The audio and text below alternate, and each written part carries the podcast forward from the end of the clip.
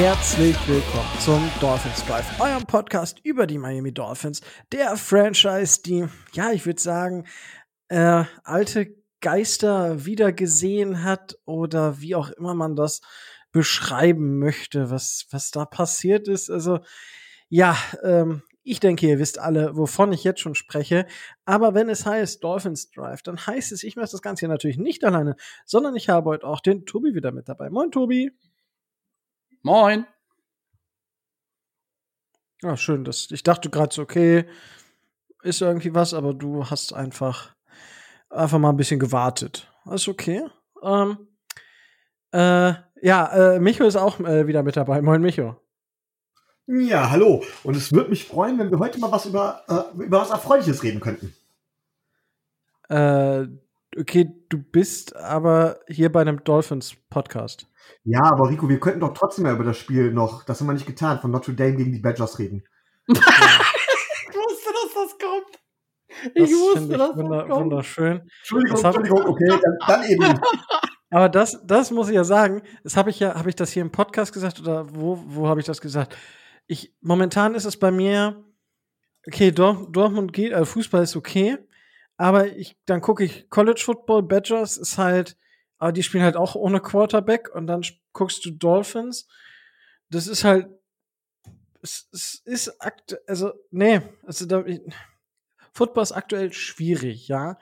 Aber gut, äh, nichtsdestotrotz, ja, Football ist schwierig. Ich denke, da ähm, wird auch unser heutiger Gast äh, bisschen mitsprechen können mit Football ist aktuell ein bisschen schwierig. Wir haben, wie äh, ihr das kennt, wieder einen Gast und äh, den kennen wir eigentlich auch schon. Äh, danke erstmal und äh, moin, äh, Vince. Schön, dass du dir die Zeit genommen hast oder Zeit nimmst. Ja, hallo und willkommen. Ich habe Urlaub und habe deswegen Zeit. Und ach, sehr schön. So als Jaguars-Fan hat man immer gute Laune. Das ist, die Welt ist schön, die Sonne scheint. Trevor hat schöne Haare, das passt doch alles, ne? Also, wunderbar. Was, was wollen wir auch mehr, ne? Ähm, ah, du, du hast schon mal gesagt, dass du Jaguars-Fan bist und äh, da das letzte, der letzte Besuch ja schon so ein bisschen zurückliegt, sage ich mal, darfst du dich natürlich gerne vorstellen, noch äh, gerne sagen, was du so tust, äh, was die Jacksonville Jaguars-Fans in Deutschland so tun, wo man euch findet, wie man euch findet und was man so tun muss, wenn man Fans der Jacksonville Jaguars ist, um bei euch mitmachen zu können. Ja, also vor allem braucht man erstmal ein dickes Fell und eine hohe Frusttoleranz. Das ist erstmal Punkt eins. So, dann kommt lange nichts. Und dann kommt ein gutes Miteinander. ja, gut, das, das ähm, kommt mir bekannt vor. Ähm, ja, also. Das gute Miteinander? Naja, es ist äh, fraglich manchmal. Ja, ach, in der Familie streitet man sich und äh, rauft sich dann trotzdem wieder zusammen. Es passt schon. Ähm, ja, kurz zu mir. Wie gesagt, bin der Vince, war ja schon mal hier.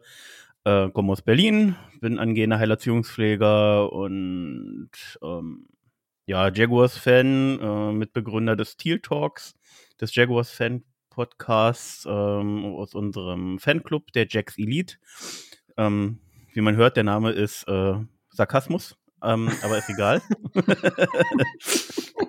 ähm, genau, ja, und wir gucken mal, was das hier heute bringt, ne? Also ich glaube, wir haben ja alle aktuell eine ähnliche Stimmung, wobei ihr ja nicht ganz so bescheiden dasteht wie wir. Na ja, gut, wir haben einen mehr, ne? Ja, und, und ihr habt einen Trainer, der nicht mit 20-Jährigen rumtanzt und andere Sachen macht. Zumindest nicht das, Ja, stimmt. Das ist, ist, äh, das ist ja, richtig. Das, das, ist richtig. das stimmt. Äh, es hat, hat aber auch schon fast wieder was, hatten wir es nicht, nee, mit den, mit den Jets hatten wir es mal so ein bisschen was von Selbsthilfegruppe. Ich glaube, vor, vor zwei Jahren hatten wir das mal so ein bisschen mit den Jacks. Äh, äh, mit, mit den Jets, nicht mit den Jacks. Ähm, ja, es hat so ein bisschen was von Selbsthilfegruppe äh, wieder. Aber ja, es ist äh, tatsächlich äh, schwierig. Ich glaube bei euch natürlich durch diese Geschichten rund um euren Headcoach natürlich noch mal eine gewisse andere Sache, aber klar, äh, einfach, einfach ist es sicherlich nicht. Gut, äh, danke nochmal, dass du die Zeit nimmst und äh, ja, dann schauen wir jetzt einfach mal. Äh, wir haben an den News und zwar gibt es einen neuen Spieler im Practice Squad erstmal. Der Herr nennt sich Travis Fullcam. Den haben wir aus äh, dem Practice Squad der Saints, Nee, das war Austin Reiter. Wir haben ihn von den Eagles, wenn ich jetzt nicht komplett falsch liege. Tobi, aber du wirst mich korrigieren können und äh, bestimmt auch noch ein paar Sätze zu Travis Fulcam sagen können. Ja, äh, zu Travis Fulgham kann ich, kann ich deswegen äh, ein paar Sätze verlieren, weil ich den vor der, äh, vor der Preseason, also im Februar, quasi schon auf der Liste hatte als mögliches Ziel eines, eines Free Agent Signings von den Wide Receivers, weil er letztes Jahr bei den, äh, bei den Philadelphia Eagles relativ gut für seine Verhältnisse abgeliefert hat. Also ähm, er hat da schon eine gute Rolle gespielt, hat äh, 539 Yards und vier Touchdowns erzielen können bei einer Eagles Offense, die jetzt im letzten Jahr ähm, nicht so ähm, überragend war. Von daher, das ist ein guter Mann, ähm, ist jetzt keiner, der, der jetzt wirklich da in die erste Reihe gehört, aber das ist so ein Typ, ähm, ich würde sagen, der kann auf jeden Fall ähm, die Rolle ersetzen, die Jakim Grant bei uns äh, ausfüllen sollte. Ähm, ist 26 Jahre alt, noch relativ äh, jung in der Liga, ist jetzt seine, seine dritte Saison, ähm, ist 2019 relativ spät äh, von den Lions gedraftet worden, hat wie gesagt äh, eine relativ gute Saison bei den, äh, bei den Eagles hinter sich gebracht. Und ich denke, dass der uns vor allen Dingen auch in der Breite des Wide Receiver Squads weiterhelfen kann, weil da ja jetzt die Probleme auftreten, die wir vor der Saison befürchtet hatten und wo wir äh, gehofft hatten, dass sie uns nicht wieder äh, begegnen, nämlich die Verletzungssorgen bei den Wide Receivern, weil ähm, Will Fuller ja auf IR ist noch. Der wird auch in London nicht spielen. Ähm, und Devante Parker sich mit der ein oder anderen Verletzung rumplagt. Okay. Ja, dank, danke schon mal für die Einschätzung. Äh, Micho, ich würde dich aber fragen, für wie wahrscheinlich hältst du es, dass wir Travis Fullcamp tatsächlich in einem normalen Spiel oder in einem Regular Season Game der Miami Dolphins sehen werden? Also, ähm, ich halte Travis Fulcam eher für eine Absicherung. Er ist jetzt, wie gesagt, nicht der, der, der unser eigentlich schon gutes Receiving Core nach vorne bringt. Ähm, er ist eine Absicherung, wenn noch mehr passiert. Mich würde es tatsächlich wundern, wenn er wirklich signifikant Snaps sehen würde. Also es wäre schon, ich glaube, es muss uns schon relativ schlecht gehen, wenn er überhaupt aus dem Practice Squad hochgezogen wird. Okay, ja, dank, danke für deine Einschätzung. Und die, das zum Thema Travis Fulcam. Zudem ist Tour wieder im Training. Er wäre für London da, aber ich denke, da müssen wir jetzt in den News nicht ausführlich drüber sprechen. Das werden wir tatsächlich, oh Wunder, oh Wunder, vermutlich in der Preview im Verlaufe der Folge noch genug tun. Da müssen wir jetzt nicht schon wieder anfangen, den Tour Hope Train, ich nenne ihn schon gar nicht mehr Hype Train, sondern nur den Tour Hope Train äh, befeuern, damit das noch was wird. So, ähm, jetzt haben wir am Wochenende, ich habe es in der, in der Einleitung schon gesagt, alte Geister haben wir uns sozusagen wieder ins äh, Boot geholt, beziehungsweise sind uns wieder begegnet. Ähm, und zwar haben wir knapp mehr oder weniger gegen die Tampa Bay Buccaneers verloren mit einem Tom Brady, der ja fünf Touchdown-Pässe gesch geschmissen hat, 411 Yards. Es ist ja, ich ich weiß nicht. Es war erst war es gut und dann im zweiten Quarter ist einfach ja ist schon angefangen alles zusammenzubrechen und dann war es irgendwann komplett vorbei. Tobi, wie hast du so dieses Spiel erlebt? Was waren deine Gedanken während des Spiels? Äh, was war positiv? Was war negativ? Gibt es überhaupt etwas Positives am Ende? Ähm, ja, lass uns an deinen Gedanken teilhaben. Also für, für mich war es im, im Vorfeld eher ein, äh, eher ein Bonusspiel und ein Trap-Game für die Buccaneers. Leider hat sich das äh, im Laufe des Spiels herausgestellt, dass, äh, dass wir nicht in der Lage sind, äh, Tom Brady und die, die Passing Offense der, der Buccaneers auch nur in irgendeiner Art und Weise zu stoppen. Also ähm, gerade auch unsere äh, eigentlich Elite-Cornerbacks hatten äh, durch die Bank einen Raben, einen rabenschwarzen äh, Tag, was mich besonders was mich nicht überrascht hat, fangen wir mal damit an, ist, dass Mike Evans gut abgeliefert hat, weil den halte ich für einen der unterschätztesten Wide Receiver der äh, der der gesamten Liga. Also der ist für mich äh, auf jeden Fall in der Top 10 der äh, der Wide Receiver anzusiedeln. Was mich tatsächlich geärgert hat, war die Leistung von von Antonio Brown, weil so mit dem, was er so an an Gossip und äh, abseits des Feldes an Dingen mitbringt. Also ich mag den nicht gerne auf dem Footballplatz sehen. Ich mag ihn nicht gerne erfolgreich auf dem Footballplatz sehen und das war er leider ähm, am letzten Sonntag ziemlich. Also er hat gut abgeliefert mit seinen 124 Yards, zwei Touchdown-Pässen und ähm, sieben Receptions. Das hat mich äh, schwer geärgert was mich positiv überrascht hat, und das hört sich jetzt vielleicht bei einer 17 zu 45 Niederlage relativ blöd an, aber ähm, ich war von der Offense nicht negativ äh, überrascht, sondern am Anfang lief es sogar relativ gut. Also es hat ja ein paar Umstellungen in der O-Line gegeben. Dieser wesentlich besser aus, immer noch nicht gut, aber immerhin wesentlich besser als, äh, als die letzten Wochen. Man hat äh, von Beginn an versucht, die Waffen, die man hat, auch einzusetzen. Miles Gaskin hat ein super Spiel gemacht, weil man ähm, vernünftig auf ihn gesetzt hat. Gut, dass er im, äh, dass er im Laufspiel gegen die sehr, sehr, sehr dominante äh, Laufverteidigung der Buccaneers nichts reißen würde, war, war klar. Letzten Endes ist, ist er auf 25 Yards und die Dolphins insgesamt auf äh, 39 Yards Rushing gekommen, aber das war schon anhand der, der Zahlen aus der Saison zu erwarten.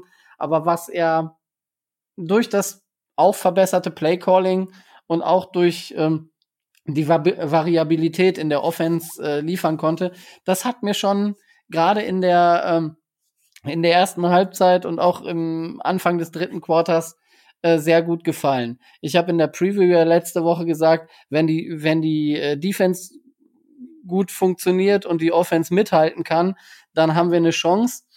Leider ist beides nicht passiert, deswegen kam es dann letzten Endes zu einem solchen Ergebnis. Ich bin aber generell jetzt nicht so dermaßen unzufrieden, weil ich wirklich auch äh, Dinge gesehen habe, die, die besser gelaufen sind als in den letzten Wochen und auf die man aufbauen kann und auf die man jetzt in den nächsten Wochen, wenn vielleicht Gegner kommen, die man vielleicht mehr auf Augenhöhe, denen man mehr auf Augenhöhe begegnet, als das jetzt vielleicht bei den Buccaneers der Fall ist, dass man da auch darauf aufbauen und das vielleicht sogar noch ein bisschen ähm, verbessern kann, dass man trotz, dass man jetzt eins zu vier steht, vielleicht doch noch den Turnaround hinkriegt und äh, die Saison wieder besser gestaltet. Das vielleicht so als Takeaways. Okay, ähm, eine Frage habe ich, weil ähm, du hast gerade davon gesprochen, die Offense hat dich positiv überrascht und nicht negativ überrascht. Was müsste diese Offense machen, damit sie dich negativ überrascht? Also, wenn wir jetzt relativ wenige Punkte gemacht hätten und wenn unsere O-Line so ein Schweizer Käse gewesen wäre, wie, äh, wie das in den Spielen davor der Fall war, dann hätte, hätte es mich negativ überrascht. Wenn man weiter einfach den Plan verfolgt hätte, den man in den letzten Wochen gefahren hat und der mit dafür verantwortlich war, dass man ein verheerendes Spiel gegen äh, auch die Colts äh, gespielt hat. Das hätte mich dann negativ überrascht. Also es scheint tatsächlich in, äh, in Miami jemanden zu geben, der die Spiele nach, na, im Nachhinein analysiert und dass man da versucht, aktiv auch an Verbesserungen zu arbeiten. So zum Beispiel, ähm, dass man versucht hat, dieses Mal Austin, äh, Austin Jackson jetzt nicht weiter auf Left Tackle äh, durchzuziehen, sondern da versucht hat, ihn auf Guard zu stellen. So in der, in der Richtung. Weil das ja was war, das hattest du ja auch mal als Möglichkeit angesprochen, Rico. Da musste ich sofort an dich denken, dass man auch versucht, durch Veränderungen eine Verbesserung zu erzielen und nicht einfach weitermacht wie bisher. Das hätte mich negativ überrascht. Ja, gut, ich meine, mit der schlechter geht's ja mit der O-Line einfach nicht mehr. Das ist ja einfach Fakt. Wir haben einfach die schlechteste O-Line der Liga. Jetzt auch PFF hat jetzt wieder das Ranking rausgebracht. Oh Wunder, oh Wunder, die Dolphins sind dort auf Platz 32. Und ja, sie haben jetzt endlich mal das gemacht, was ich mir dann gewünscht habe, was sie tun. Also wirklich mal Austin Jackson auf Guard. Das, das sah immer noch nicht wirklich perfekt oder äh, sah immer noch nicht wirklich gut aus. Aber es sah besser aus als auf Left Tackle. Und jetzt schauen wir mal die nächsten Spiele, ähm, ob es dabei bleibt oder nicht. Zum Thema Offense kann ich noch einen Insight geben. Das hatte Brian Flores, ich weiß gar nicht, wer genau das gesagt hat. Doch, Brian Flores. Die haben die Offense in jetzt in Anführungszeichen gestreamlined. Was heißt das? Sie haben das Play Calling jetzt vereinfacht in dem Sinne, dass jetzt die Play Calls direkt von Godsey kommen und nicht mehr von Fry, dem Quarterbacks Coach, damit man ein paar mehr Sekunden für Adjustment und solche Sachen hat. Also auch da tut sich zumindest etwas. Da muss man jetzt gucken, ob dieser Effekt, den man da hat, ob der dauerhaft positiv ist oder ob das jetzt halt nur, weil man einen guten Gameplan, sag ich mal, in Anführungsstrichen, man hatte einen guten Gameplan. Ähm, da kann ich vielleicht später noch was sagen. Aber, Micho, es gab ein paar Veränderungen im Spiel der Offense. Aber wie hast du dieses Spiel gegen die Tampa Bay Buccaneers denn gesehen und wie bewertest du dieses Spiel? Also zuallererst mal, ähm, ich hatte das Spiel von vornherein nicht als Sieg eingeplant. Das muss ich ganz klar sagen, weil die Buccaneers schon ein sehr ausgeglichenes Team sind und ein sehr starkes Team. So. Nichtsdestotrotz, man hat in jedem Spiel seine Chance und sollte in jedem Spiel auch seine Chance nutzen. Ähm, und ein Takeaway, den ich auf jeden Fall mitnehmen kann, es liegt nicht an Jacoby Brissett. Der hat alles Mögliche getan und ich bin der Meinung, dass das Playcalling vielleicht minimal besser war, aber auch nicht wirklich grandios. Und das von, dass die gute Leistung, ähm, die wir zumindest zu Anfang des Spiels gesehen haben, auf zwei Gründen basiert. Zum einen an Jacoby Brissett, der es wirklich ge geschafft hat, auch außerhalb der äh, Struktur von Plays Spielzüge zu verlängern, Spieler zu finden ähm, und dementsprechend das Ganze wirklich ins Leben zu rufen. Was ganz gut vom Gameplan her war, war halt eben, dass wir nicht versucht haben, im Kopf durch die Wand zu laufen, was gegen die Bugs von vornherein zum Scheitern verurteilt gewesen wäre. Und eben, dass die, vor allem die Defense der Buccaneers am Anfang sehr, wie soll man das beschreiben, sloppy gespielt hat. Ähm, das wirkt so, dementsprechend finde ich die Leistungssteigerung jetzt nicht, ähm, es war eine minimale Leistung, die finde ich jetzt aber nicht signifikant und nicht wirklich etwas, auf dem man massiv oder wo man sich große Hoffnungen drauf machen sollte. Das ist halt zu dem Zeitpunkt sehr, sehr enttäuschend. Positiv ist mir allerdings aufgefallen, ähm, Preston Williams. Er ist wieder da, er ist fit. Und da kommen wir direkt wieder zum nächsten Negativen. Was könnten wir mit einem fitten Kader nicht doch alles bewerkstelligen? Was könnte auch ein Tour mit einem fitten Kader vielleicht nicht bewerkstelligen, alles bewerkstelligen? Denn wir hatten ja auch ähm, vorher schon mal gesagt, vor der Saison, dass zum Beispiel Will Fuller ein ganz zentraler Teil unseres Gameplans sein kann, weil er halt eben ähm, im Prinzip so eine Art Field Stretcher ist, der uns jetzt komplett fehlt. Den könnte man mit Jalen Waddle spielen lassen, der allerdings im Prinzip äh, eine etwas andere Rolle bei uns in der Offense einnimmt. Dann hat man Preston Williams, man hat Devante Parker, alle immer mit Wehwehchen. Also wir haben auch nie, nie wirklich mal aus dem Vollen schöpfen können. Das macht auch die Bewertung von Tua schwer. Aber Tua muss es jetzt natürlich auch erstmal besser machen, ja, wenn er jetzt wiederkommt. Also das, das, das ist das nächste, was mir aufgefallen ist. Ähm, ja, also insgesamt habe ich die Saison natürlich noch nicht komplett abgeschrieben. Ähm, allerdings unsere O-Line ist halt wirklich was für ein Mist. Und was mir auch noch aufgefallen ist, ähm, das hat tatsächlich Adrian Franke eigentlich über Pete Carroll geschrieben, aber ich klaue das Zitat jetzt gerne mal. Ähm, und zwar scheint Brian Flores für mich so ein bisschen sein defensives Mojo verloren zu haben. Ähm, defensiv sind wir sehr von individueller Qualität abhängig.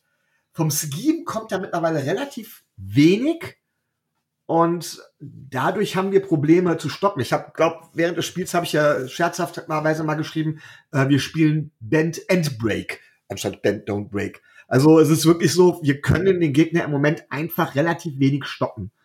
Ähm, da muss auch eine dringende Leistungssteigerung her. Da in, in, der NFL mittlerweile wieder ein neuer Trend zu erkennen ist, nämlich dass Defense wieder größere Rollen spielen, wäre das eigentlich ein guter Ansatzpunkt für uns.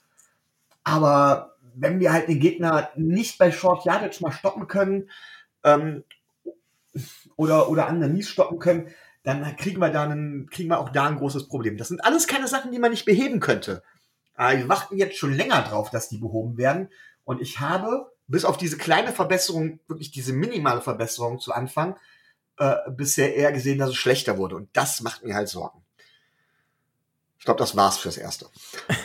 Ja, also ich sag mal, gerade bei den bei der Defense ist halt das Problem, oder warum sind wir momentan so anfällig? Erstens, gut, Tom Brady ist Tom Brady, da muss man, da kann man einfach nichts anderes mehr zu sagen. Das war einfach sehr, sehr gut. Aber was auffällt, beziehungsweise aktuell so ein bisschen das Problem ist, dass sowohl Xavier Hals, äh, Xavier Hals, Xavier Howard als auch Byron Jones beide angeschlagen sind. Also, ja, es ist halt, es zieht sich bei uns irgendwie wie ein roter Faden durch. Die Top-Spieler die wir haben, sind einfach nicht zu 100% fit. Und dann hast du halt gegen so einen Wide Receiver Korb wie die äh, Tampa Bay Buccaneers, dann ja, wirst du halt da auseinandergenommen. Und das ist halt das Problem, gerade wenn du in einem Scheme spielst, da halt viel Man, wo es auf die individuelle Klasse der Corner ankommt, im meistens oder halt auch der Safeties, damit die ihrem den Man halt lang genug covern können, äh, ist es, ja, ist halt einfach schwierig, da dann die, dieses Scheme zu spielen, weil eben die äh, Sachen schnell, ähm, schnell auffällig werden, beziehungsweise schnell frei die, werden, die Spieler. Und äh, ja, das dazu. Denn müssen wir mal gucken, wie das wird. Das, äh, was du angesprochen hast, mich äh, wollte ich nämlich noch erwähnen. Und zwar ist es so, dass irgendwann nach 17 First Downs war es so, dass die Dolphins auf ähm, den ersten Versuch ähm, immer aus, also zu 15 von 17 Mal haben sie den Versuch ausgespielt. Ja, nur zweimal mit Wurf, was rede ich denn jetzt gerade? Nur bei 15 von 17 ersten Downs haben die Dolphins ein Passspiel gemacht. So nicht ausgespielt, den haben sie sowieso, aber nur zweimal sind sie den Ball gelaufen. 15 Mal haben sie den Ball gepasst. Das äh, ja, zeigt zumindest, dass wir da einigermaßen auf der Höhe waren. Und äh, ja, jetzt müssen wir einfach mal einfach mal gucken, äh, was so Phase ist und, und wie es so weitergeht. Ähm, Micho hat, hat Tobi und mich äh, äh, gestern so ein bisschen dann mal wieder daran erinnert, was wir eigentlich letzte Saison alles so hatten. Ähm, ich weiß nicht, wollt ihr auch auf so ein Spiel jetzt wieder anfangen mit Spieler des Spiels und sowas zu küren? Äh, Tobi, ich äh, weiß nicht. Du kannst gerne anfangen und einen Spieler des Spiels äh, auser auserkoren. Heißt es dann auch so? Ich weiß es nicht genau. Naja, also es, äh, es führt kein Weg an, äh, an Miles Gaskin vorbei, glaube ich, weil äh, der ja schon äh, gerade auch so, was, äh, was die, äh, was die Rece Receptions angeht und was die allgemeine Produktion an, äh, angeht, schon äh, sehr gut war. Okay. Von daher würde ich, würde ich ihn wählen. Okay. Ähm, Micho, wie sieht's denn so bei dir aus, wenn du jetzt einen Spieler wählen müsstest bei so einer Niederlage? Also ich lege ja nicht alleine Wert nur auf die Produktion, ich glaube auch, dass wichtig ist, wie das Ganze zustande kommt, was für eine Ausstrahlung und so weiter ist. Und da würde ich ganz klar sagen, war es für mich Jacoby Brissett tatsächlich in diesem Spiel. Hm. Ja, ich tue mich tatsächlich so ein bisschen schwer, muss ich sagen. Weil Miles Gaskin, ja, wäre, wäre sicherlich äh, eine Überlegung wert. Preston Williams fand ich jetzt, wäre auch, also dadurch, dass er halt wieder da ist, dieses Comeback-mäßige war nicht schlecht. Mm, Jalen Phillips hatte seinen ersten Sack, das könnte man auch als äh, Grund nehmen, weil, ja gut, es lief ja sowieso nicht viel zusammen. Äh, ja, Jacoby Brissett ist sicherlich auch eine, eine Option, die da möglich wäre. Ähm, aber ich gehe einfach, also weil es kam eh nicht viel, viel zustande. Natürlich hatte Miles Gaskin ein starkes, ja, da Tobi Miles Gaskin, ich gehe einfach mit Jalen Phillips, ja, mit seinem ersten Sack. Sonst war das Spiel okay von ihm, aber da hat es dann zumindest einmal gefunkt. Und das möchte ich an dieser Stelle einfach damit honorieren. Hm. Ja, was, äh, kurze Frage noch zum Spiel tatsächlich. Mike Gesicki, Mike Gesicki wurde wieder, hat wieder mehr Snaps gesehen tatsächlich. Ähm, 42 Snaps insgesamt von 54, 36 der 47 Passing Snaps stand er, ähm, stand er tatsächlich auf dem, äh, auf dem Feld, hat äh, für, na, hat fünf Targets gesehen, vier Bälle von denen gefangen, 43 Yards. Tobi, ist das so, was du dir jetzt von Mike Gesicki wünscht oder was hättest du noch lieber? Hm, es ist nicht das, was ich mir von Mike Gesicki wünsche, aber generell auf die Titans bezogen ist es mehr mehr das, was ich mir erhofft habe, weil neben Gesicki mit seinen vier Receptions auch jeweils äh, Smythe und Shaheem dann zwei Receptions für äh, für ein paar Yards abbekommen haben. Und wenn man wenn man das äh, wenn man das hochrechnet auf die ähm, auf die Targets, die die Dolphins haben, dann haben sie endlich mal wieder versucht, äh, auch die die Titans oder die drei bis vier Titans, die wir haben im Roster, aktiv einzubinden. Es muss ja nicht immer nur äh, Gesicki sein. Ähm, das hat mir in den letzten Spielen sehr gefehlt, muss ich sagen. Und das, das ist auch etwas, was ich, was mir positiv aufgefallen ist, dass wir jetzt versuchen, unsere starken Titans, die wir haben, die zumindest solide sind in der, äh, in der Anzahl, ähm, auch wieder mehr und besser in die Offense einzubinden. Also wenn Gesicki 60 Yards macht und äh, Smythe und Shaheen jeweils 40 oder so, dann äh, ist das auch schon viel mehr als äh, als ich mir erhoffen ließe. Von daher, Gesicki muss kein 100 Yards Spiel machen, damit ich mit seiner Leistung zufrieden bin. Ich war mit den Teil mit den Titans allgemein besser zufrieden, als das in den letzten Wochen der Fall war. Kurze Frage da noch an, an Micho. Äh, siehst du das ähnlich? Also sollten die Dolphins die Titans weiter oder beziehungsweise wieder mehr einsetzen, als dass sie das zu Saisonbeginn getan haben? Also es ist eine, eine, ähm, eine, eine gute St oder eine, keine schlechte Strategie, über die Titans zu gehen. Wir haben Titans, die verschiedene Dinge halt eben können. Die Titans auch immer, äh, die, die Titans sage ich schon, die Tight Ends ähm, auch wieder immer wieder vernünftig einzusetzen. Und gerade kommt das ja auch insofern ähm, Tua ein bisschen entgegen, da Tua ähm, da ja eher seine Stärken im kürzeren Passspiel hat und nicht so die tiefen Bomben oder sowas spielt. Und äh, ja, da glaube ich ganz klar, dass das ein guter oder ein ne, ne, potenziell guter Gameplan sein könnte generell für uns. Oder nicht Gameplan nur, sondern äh, potenziell guter Weg, den einzuschlagen. So eine Team Tight End Offense oder sowas. Da sind auch andere schon Teams erfolgreich mit gewesen, habe ich gehört. Ja, noch habe hab ich auch gehört. Aber ja, wer, wer, kennt ihn nicht auch den Film Remember the Tight Ends? Ja. Äh, ist nicht mal mit einer mit einer Film wow. mit, mit, mit dem Filmtitel kommen ist auch gewagt. Rico, ist das etwa ein Film, den du gesehen hast? Nee, ich kenne nur den Titel. Klar. Als ob ich je einen Film selber gesehen hätte. Also, ich weiß nicht, hast, hast du den neuen James Bond gesehen, Micho? Gehst du ins Kino? Bist, bist du so ein Kinogänger oder guckst du lieber zu Hause? Ja, ich, ich gehe tatsächlich auch regelmäßig ins Kino. Allerdings gucke ich mir seit Daniel Craig keine Bonds mehr an, weil ich, äh, ich finde Daniel Craig als Bond eine absolute Fehlbesetzung und finde die Bond-Filme auch seit er da ist nicht mehr gut. Gar nicht mehr. Okay. Wer, wer, wer sollte denn lieber James, den neuen James Bond dann spielen? boah, der, der neue James, äh, nur bitte nicht, was ich jetzt schon gehört habe, von wegen, da, und das ist nicht sexistisch gemeint, aber James Bond, äh, es macht keinen Sinn, das eine Frau spielen zu lassen, die dann Janine Bond heißt oder was weiß ich. Das macht einfach keinen Sinn. Ansonsten ähm, Kurz, ist Kurze Unterbrechung von meiner Stelle aus der. Ähm, ich ja? bin halt auch so im, im, im Filmuniversum so ein bisschen unterwegs und die Macher von James Bond haben ganz klar gesagt, eine weibliche Besetzung wird es nicht geben. Ähm, das hat auch nichts mit Sexismus zu tun, das ist einfach ähm, Weißt du, Ariel, die Meerjungfrau, mache ich ja auch nicht zu Arien, den, dem, den Meerjungmann oder so, weißt du? Es ist, es ist okay, dass man, äh, dass man äh, äh, ethnische Rassen äh, da die Grenzen aufweicht. Das ist alles, das ist alles top, aber man muss nicht aus jeder männlichen Rolle eine weibliche Rolle machen, um politisch korrekt zu sein. Das, ja. das ist mal wichtig zu sagen. Und äh, ich finde, die sind, man ist eigentlich bisher immer relativ gut damit gefahren, Schauspieler zu nehmen, die zwar schon Erfahrung hatten in gewissen Bereichen und auch in, in gewissem Maße bekannt waren, aber ähm, jetzt noch nicht den Mega-Durchbruch hatten. Daniel Craig war, glaube ich, zum Zeitpunkt, als er Bond wurde, schon der bekannteste, äh, der bekannteste Bond vorher von den Rollen her. Also sowohl Sean Connery, Roger Moore, Timothy Dalton, schon George Lazenby gar nicht zu reden.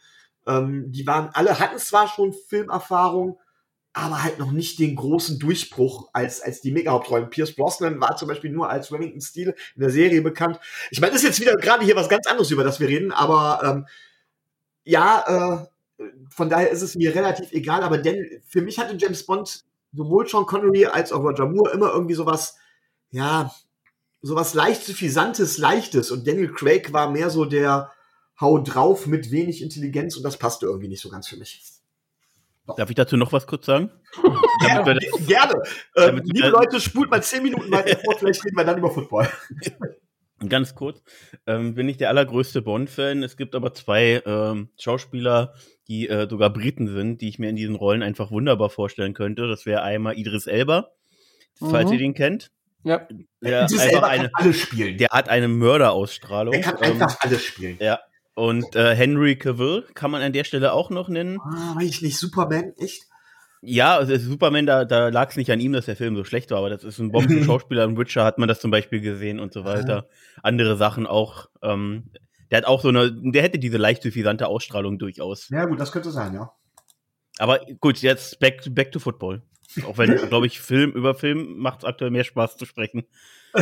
Ich finde aber auch gut, dass ihr, mir nicht, dass ihr mich nicht fragt, wie ich den neuen James Bond-Film finde. Du hast ihn toll gefunden, ne, Tobi? Nein. Mm, äh, ich kann nicht zu viel verraten, aber es gibt da einige, einige Dinge in der, in der, in dem Film und in der, ähm, in der Geschichte des Films, wo, wo ich als Bond-Traditionalist, der hier die Megabox stehen hat und jeden bestimmt 50 Mal gesehen hat, äh, sage, das macht man einfach nicht. Dann, dann, hätte, dann hätte ich noch zwei Dinge dazu. Äh, also die haben sich ja ganz viel bei im Geheimdienst ihrer Majestät haben die sich ja bedient. Ja, ja, ja, genau, richtig. Das, das ist ja fast äh, war ja klar. Aber ähm, ähm, die erste Sache, der Film ist, glaube ich, länger als ein Footballspieler, dem viel gelaufen wird. Also ein Run, das oh, zwei Stunden 40, glaube ich, oder so. Ja? Und äh, was ist denn dein Lieblingsbond, Tobi? Goldfinger, klar. Also äh, ich, ich, ich bin da Traditionalist. Ich rede vom Schauspieler. Ich rede vom Schauspieler. Also ja, ja, Sean, äh, da müssen wir gar nicht drüber reden. Also, dass Sean Connery der, der Urbond und der beste Bond äh, ist, da müssen wir nicht drüber reden. Sie haben alle ihre, äh, alle ihre Stärken und sie haben, bringen alle irgendwie so ein bisschen was mit, aber ähm, über Sean Connery geht gar nichts. Okay. Überhaupt nichts. Gut, zurück zu Rico. Gut. Ähm, Back to Football? Ja, ich sag mal so, es ist ja momentan wie so in einem schlechten Film, ne? Wenn man die Dolphins und die Jaguars beim Football sieht, das äh, hat, das heißt zwar Footballspiel, aber wenn man sich dann die großen Teams anguckt, dann sieht der Football doch irgendwie noch ein bisschen leichter aus. Das war auch so eines der Sachen, die ich aus der einen oder anderen Gruppe mitgenommen habe. So, es, es fehlt so ein bisschen die Leichtigkeit und wenn man die anderen Teams spielen sieht, dann sieht es relativ einfach und leicht aus zu scoren und das ist bei den Dolphins wirkt es immer wie so ein Krampf und ja, Vince, ich sag mal, du hast ja schon gesagt, so null, null Siege, fünf Niederlagen, Dolphins ein Sieg, vier Niederlagen. Und ihr habt noch dann diese unsäglichen Geschichten um euren Head Coach. Also es, es gab schon einfachere Tage wahrscheinlich, Jacksonville Jaguars Fan zu sein, äh, würde ich mal so behaupten. Ja, das war die Saison 2017. Miles Jack wasn't down. Ähm, ansonsten kenne ich das eigentlich fast nur so. Also es gibt in irgendeiner Form gibt's immer bei uns Drama. Ob es nun jetzt wie jetzt der Head Coach ist oder sonst ähm, mit einem ehemaligen ähm, Art GM-mäßigen Menschen, hier Tom Coughlin, ähm, der ja sozusagen den GM gemacht hat, obwohl er nicht die Position hatte, ähm, gab es ja schon immer irgendwelche Diskrepanzen und Reibereien und ähm, das ist eigentlich, ich kenne es nicht anders. Das ist für mich jetzt nichts Neues. Das Einzige, was mich aktuell ernüchtert ist, oder was mir Sorge macht, ist, dass wir jetzt endlich mal einen Quarterback haben, der auch wirklich die Ansätze dafür hat. Und wenn man ihn spielen sieht, merkt man auch, dass er die Ansätze dafür hat, ein richtig guter zu werden. Und wenn man dann sieht, mit welchem Head Coach er jetzt zu tun hat, beziehungsweise, also ich war jetzt sowieso nicht der, persönlich nicht der größte Freund von Urban Meyer, obwohl man seine Erfolge ihm am College nicht absprechen kann und, äh, und ich das auch nicht will. Ähm, aber dann sozusagen, das jetzt sozusagen gefühlt läuft trotz Veränderungen, es wurde ja viel verändert, aber äh, ergebnismäßig und wie du dir die Spiele anguckst, hat sich halt wenig getan. Es ist mal spannender, mal nicht spannend. Ähm, mal, mal bist du in Führung und denkst du so, jetzt kommt's und dann äh, kommt ein Joe Burrow aus der Halbzeit und denkt sich so, jetzt habe ich mich warm gespielt, jetzt lege ich erst los. Ähm, wir haben äh, vor der Saison äh, aus meiner Sicht ein richtig gutes Defense Backfield gehabt. Ähm, ja, jetzt ist Henderson weg, Sidney Jones wurde vor der Season gecuttet, so jetzt spielen Clay Brooks und äh, irgendein Nelson, der, der äh, mal bei den Raiders schon nichts gebracht hat. Und ähm, der Shaquille Griffin tut mir da ein bisschen leid. Ähm, der Rookie taugt auch noch nicht so viel. Ähm, das ist halt einfach äh, bitter. Jetzt die Wide Receiver Position, DJ Shark jetzt äh, sehr wahrscheinlich Season out. Ähm, unsere O-Line bricht jetzt gerade auch in sich zusammen. Linda jetzt für mehrere Wochen raus. Äh, unser Right Guard auch schon auf der IA. Ähm, das ist halt. Also ich weiß jetzt aktuell nicht so richtig, wo ich die Hoffnung hernehmen soll, außer dass es ein London-Spiel ist und ein London-Spiel jetzt mal abseits von äh, vorletztem Jahr, äh, wo wir äh, von Dijon Watson deklassiert wurden, ähm, eigentlich immer ein gutes Pflaster für uns ist. Ansonsten weiß ich jetzt aktuell nicht, worauf ich noch hoffen soll. Außer auf einen hohen Draft-Pick, der uns im besten Fall äh, teuer verkauft wird, weil irgendjemand doch noch einen Quarterback aus dieser miserablen Draft-Class haben will. Ja, das, das wird dann auch noch interessant werden. Aber wenn wir, ich weiß nicht, äh, Urban Meyer ist ja jetzt schon die, die Fragen gewesen, beziehungsweise es war ja auch irgendwie skurril, dass ein College-Headcoach-Posten frei wird und er wird gleich damit in Verbindung gebracht, nach zwei Wochen in der NFL. Alle schon sehr, sehr dubios, so von, von außen. Ja, aber das gesehen. kam pur aus den Medien, das kam nur aus den Medien heraus. Da haben, äh, also selbst, selbst Colin Cowherd, den ich jetzt äh, fachlich nicht als den wertvollsten äh, Experten zähle, selbst der hat gesagt, das ist totaler Bullshit, das wird, wird Urban Meyer nie machen, weil er sich damit komplett sein, sein äh, Repertoire, äh, sein, also seine Reputation, äh, das war das Wort, was ich suche, Entschuldigung, ähm, kaputt gemacht hätte, weil er dann als unberechenbar gegalten hätte, gegolten hätte. Ähm, äh, also selbst er hatte gesagt, das ist totaler Käse. Ähm, da ist halt eine, eine Stelle frei geworden, eine große, und Urban ist da erfolgreich gewesen. Jetzt am Anfang in der NFL war schwierig.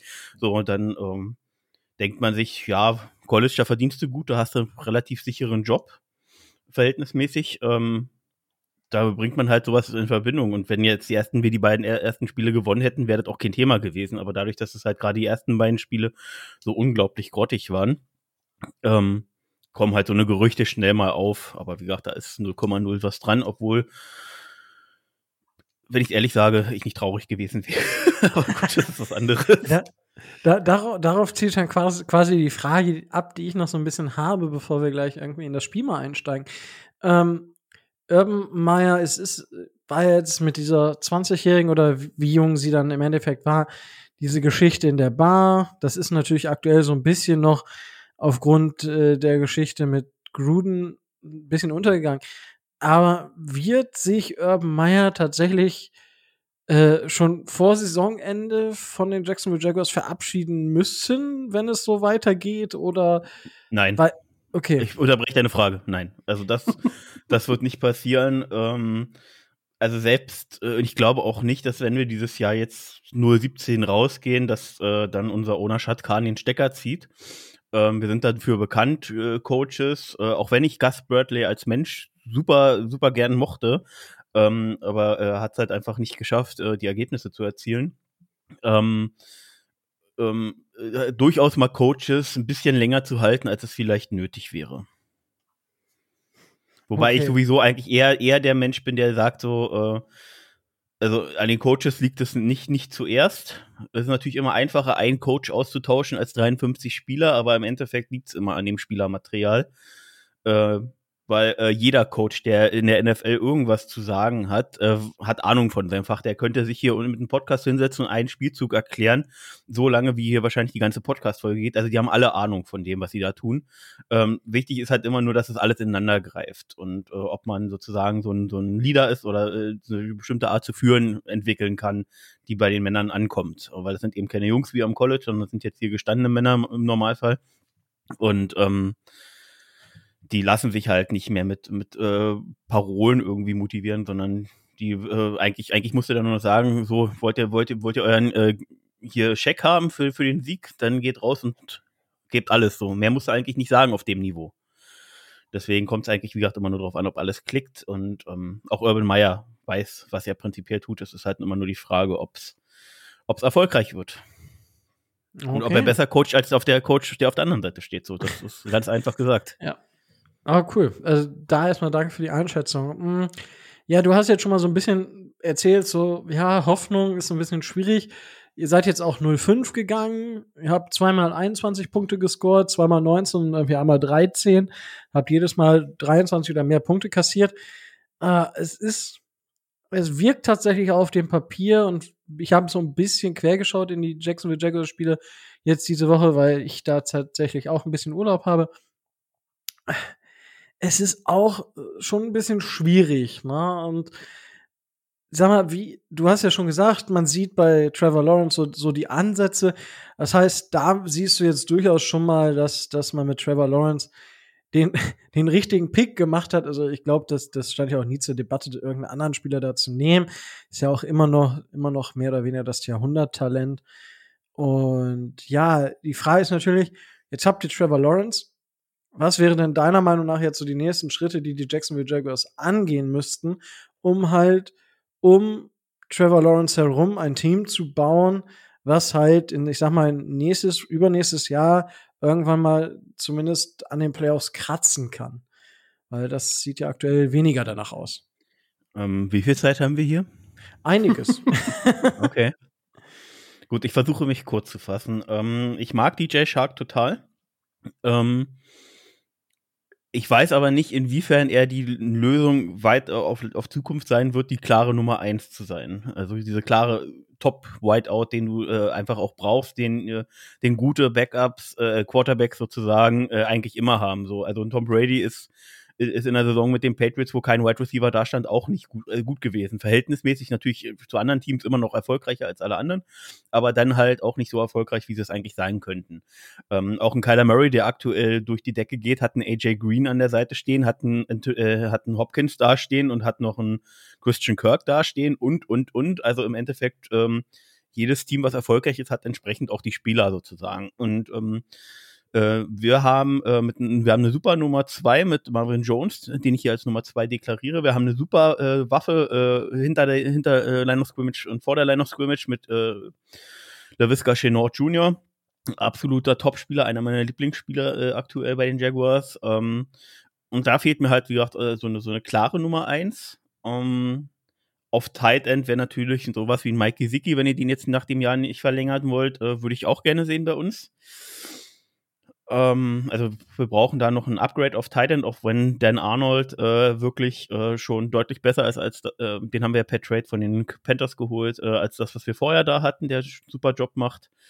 Ähm, O-Line muss äh, geupgradet werden, auch wenn wir uns jetzt über die Saison hinweg äh, schon gesteigert haben, auch wenn wir es, wie gesagt, noch nicht in Siege münzen können, das hat mehrere Gründe. Ähm, also mit Linda, wie gesagt, immer noch ein Top-Center. Ähm, aber ja, da muss man einfach gucken, eben weiterhin upgraden, ähm, Tiefe generieren. Das, was eigentlich jedes Team machen muss. äh, in der Defense ist es äh, für mich ganz klar, wir brauchen einen zweiten äh, oder besser gesagt einen dritten richtig guten Pass-Rusher. Ähm, Chesson äh, hat jetzt sein, sein kleines Breakout-Game gehabt mit einem Sack, äh, mehreren Hurries, äh, zwei äh, Tackles verlost. Das war jetzt endlich mal so ein Breakout-Spiel von ihm, was wir erwartet hatten oder worauf wir gehofft haben. Josh Allen ist super, ähm, aber da muss halt einfach ein bisschen Druck kommen. Ich hätte gerne mal ein bisschen Druck von, äh, von der Mitte aus, also von Interior, die Line, dass wir da noch ein Upgrade kriegen. Ja, und dann Corner. Also ähm, ich weiß nicht, inwiefern sich unter Rookie Campbell sich noch entwickeln wird zu Nummer zwei oder drei, aber wie gesagt, da müssen alleine auf Cornerback nochmal zwei neue Spieler her.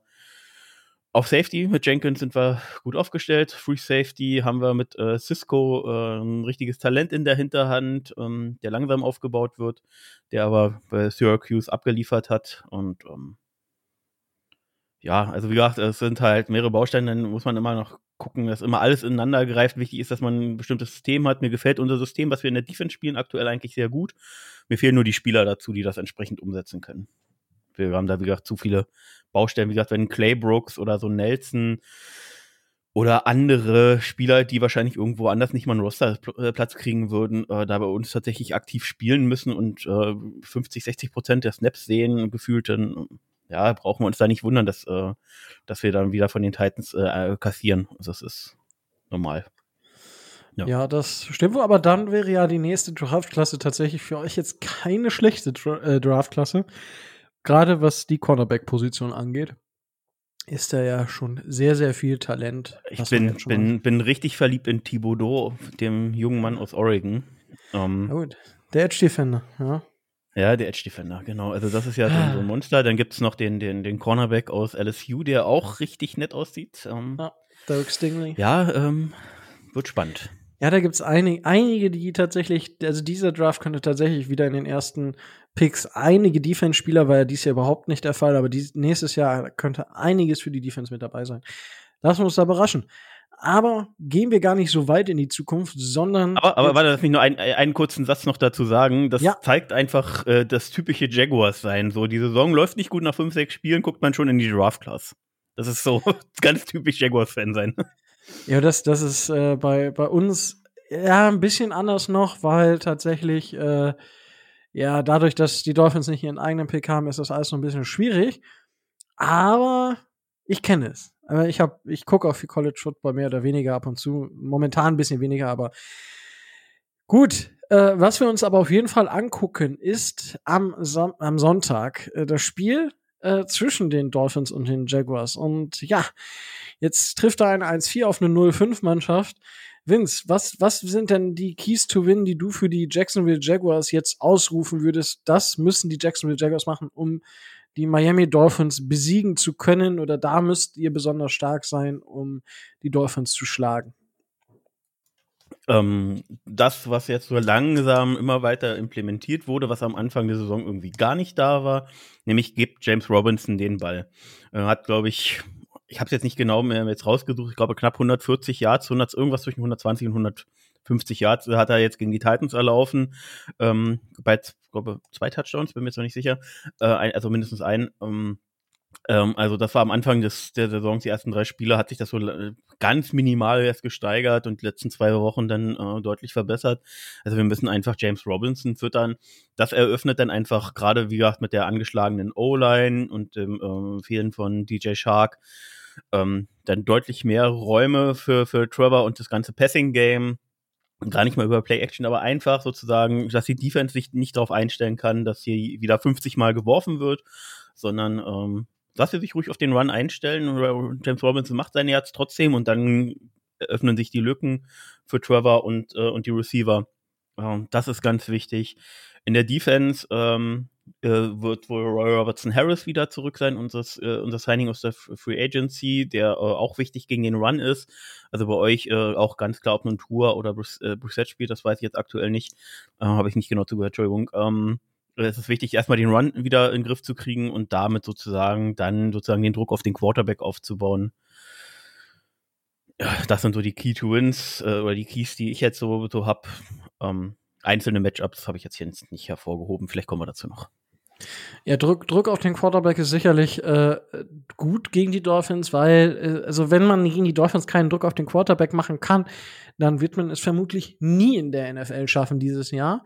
Deswegen, da schienen die Chancen zumindest nicht schlecht. Tobi, ja, wir hatten gerade schon die Geschichte, ob, Tob, äh, ob Tobi, sei schon, ob Brissett oder Tour spielt. Ich Gib uns da doch mal. Hä? Ich spiele. Ja, das. äh, so, so soll es sein. Ja, äh, da hätte ich. Dann haben wir einen Pre-Win, Dankeschön. wow. Der, der Disrespect oh, hier. Oh, oh, oh. ich ähm, treffe wenigstens irgendwas. Und wenn es die wow. Cheerleader am Spielfeld dran sind. Okay. Gut, äh, ja, ja, das lassen wir jetzt einfach mal im Raum stehen. Aber hol uns doch einfach ein bisschen ab, was die aktuelle Situation auf Quarterback bei den Miami Dolphins angeht. Ähm, Tour ist seit dieser Woche wieder im, Indu im Individualtraining, seit heute runter von der IA und auch wieder im Teamtraining. Man wird gucken und man wird sehen, wie das funktioniert, ob er noch Schmerzen hat oder ob das schmerzfrei geht. Und dann wird man wahrscheinlich spontan entscheiden, ob entweder Tour oder Preset starten können. Ähm, man kann es selber jetzt noch nicht sagen. Ich würde aber sagen, es würde mich nicht überraschen, wenn Tua starten würde. Generell muss man sagen, äh, ich als Zahlenexperte habe da ja natürlich gleich äh, drauf geguckt. Die Jacksonville Jaguars haben keine Chance. Schon statistisch nicht. Weil bei den London Games noch nie ein Rookie Quarterback gewonnen hat. Noch nie. Und das wird auch Sonntag nicht passieren. Das heißt, äh, schon vor dem Spiel ist die Sache eigentlich durch, ähm, weil die Statistik äh, Trevor Lawrence sagt, du darfst das Spiel gar nicht gewinnen. Schon aus der Statistik her. Zach Wilson hat ja äh, letzte Woche da sein Übriges zugetan und äh, die, die, die Rookies stehen in London bei null Siegen. Und es wird äh, auch am Sonntag dann so sein. Generell muss man sagen, also wenn man sich die ähm, wenn man sich die Rankings anguckt in der Liga, wo die Dolphins stehen, kann einem echt schlecht werden. Äh, das Beste, was wir haben, ist noch die Rushing Defense. Das ist Platz 24 und wir geben pro Spiel knapp 100, 133, 134 Yards Rushing ab. Jetzt kommt da eine Mannschaft mit James Robinson und ich habe die größten Befürchtungen. Und das ist ein, das ist ein großer Key to Win. Ähm, fixt die Run-Defense. Weil wir haben ja in den Spielen zuvor schon einige Läufe gesehen und vor dem ersten Lauf von James Robinson äh, schwant mir schon Übles. Zwar ist jetzt äh, Raquan Davis nach seiner Verletzung wieder zurück und hat auch gegen die Buccaneers jetzt nicht so schlecht ausgesehen, aber ähm, ich befürchte, so wie Vince das gerade schon angedeutet hat, ähm, James Robinson macht seine Produktion trotzdem und wir müssen einfach versuchen, das, das einzudämmen. Ähm, wenn wir es zusätzlich noch schaffen, ähm, dann Trevor Lawrence so zu nerven, dass er Rookie-Fehler macht und dass er unter Druck eben Bälle wirft, die er vielleicht gegen unsere Secondary nicht werfen sollte, dann äh, haben wir gar nicht so schlechte Chancen, da vernünftig aus dem, äh, aus dem Spiel rauszukommen.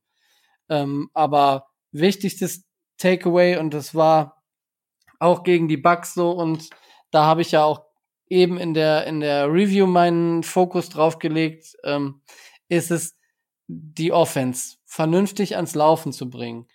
Klar, wir haben eine schlechte O-Line, aber wenn die solide spielt, dann reicht es äh, reicht es aus meiner Sicht äh, schon. Und ähm, ich will jetzt auch nicht auf den Tour Hype Train aufspringen, aber ähm, wenn Tour eine ähnliche Leistung abliefern kann, wie ähm, Reset das in der ersten Halbzeit gegen die Buccaneers teilweise getan hat, dann ähm, sind wir sicherlich schon einen guten, schon einen guten Schritt weiter und können äh, das London Game positiv gestalten. Ähm, größtes, größter Key to Win ist natürlich, ich bleib zu Hause. Das heißt, äh, Ne? Da ist der größte Faktor, der die Dolphins verlieren, schon mal ausgeschlossen. Von daher, es kann nur gut werden. Ansonsten ist die Saison eh im Arsch. Ähm, weil du gesagt hast, äh, mit, mit Tour, also du hattest kurz einen Aussetzer drin, deswegen muss ich mal nachfragen. Äh, Tour, wenn Tour die an Leistung anknüpfen kann, ähm, also ihr spielt jetzt auf jeden Fall gegen eine schwächere Sec Secondary. Äh, wie gesagt, äh, aktuell ähm, unser Free Safety Wingard ist okay, ähm, aber over the top lässt er sich gerne schlagen. Ähm, wobei, ich glaube, die weiten Würfe gerade von Reset sind ja nicht so zu erwarten, wenn ich das richtig mit in Erinnerung habe. Ja, von, von Tour auch nicht. Der hat okay. auch nicht so den Arm. Ja, ähm, dann ist das schon mal da okay. Ähm, mit Jenkins haben wir da noch einen guten Safety, aber ansonsten, wie gesagt, könnt ihr, könnt ihr euch auch äh, aussuchen, äh, welchen Wide Receiver ihr anwerft. Solange er nicht von Jackie Griffin gecovert werdet, dann einfach in die Richtung werfen. Das äh, wird schon irgendwie hinhauen. ähm, deswegen ist der Pass Rush von uns so wichtig, dass wir, dass wir Druck aufbauen. Gerade jetzt, wie ihr es schon sagtet, bei eurer O-Line. Ansonsten, ähm, ja, könnt ihr da frei, frei euch bedienen hinten. Miles Jack ist auch angeschlagen. Ähm, ja, gucken wir mal. Ja, wir müssen ja auch erstmal sehen, welche Wide Receiver da auf dem Platz stehen und wer da überhaupt noch äh, in der Lage ist zu spielen. Äh, Parker hat, glaube ich, heute auch wieder nicht trainiert, soweit ich das mitbekommen habe. Der ist auch angeschlagen, hat letzte Woche schon nicht gespielt und äh, dann wird's so langsam dünn. Ob wir jetzt sofort den äh, Travis Fulgham reinschmeißen, äh, wage ich mal äh, zu bezweifeln. Ähm, da wird's dann auf die Leute in der zweiten und dritten Reihe ankommen. Das hat am Anfang gegen die Buccaneers gar nicht schlecht ausgesehen. Da hat man auch, äh, hat man auch äh, McCollins angeworfen. Preston Williams hatte jetzt sein Return Game. Das hat mir ganz gut gefallen, wie er da, ähm, wie er da performt hat. Also von daher es sieht ganz gut aus und äh, ich bin guter Hoffnung, dass wir vielleicht den, den Turnaround jetzt schaffen, weil wenn wir das nicht schaffen sollten, dann haben wir noch nicht mal so, um mal deine, deine Ideen aufzunehmen, Vince, wir haben ja noch nicht mal unseren eigenen äh, First-Round-Pick, sondern wir haben den der, der 49ers und die einzigen, die sich freuen, wenn wir die Saison richtig abkacken, sind die Eagles und äh, die werden äh, da ihre helle Freude gerade dran haben dass wir gerade so abgehen. Ich muss kurz fragen, die Eagles, die haben euren? Ich dachte, die, die haben die den First-Round-Pick der Dolphins dieses Jahr, ja. Okay, für wen denn eigentlich nochmal?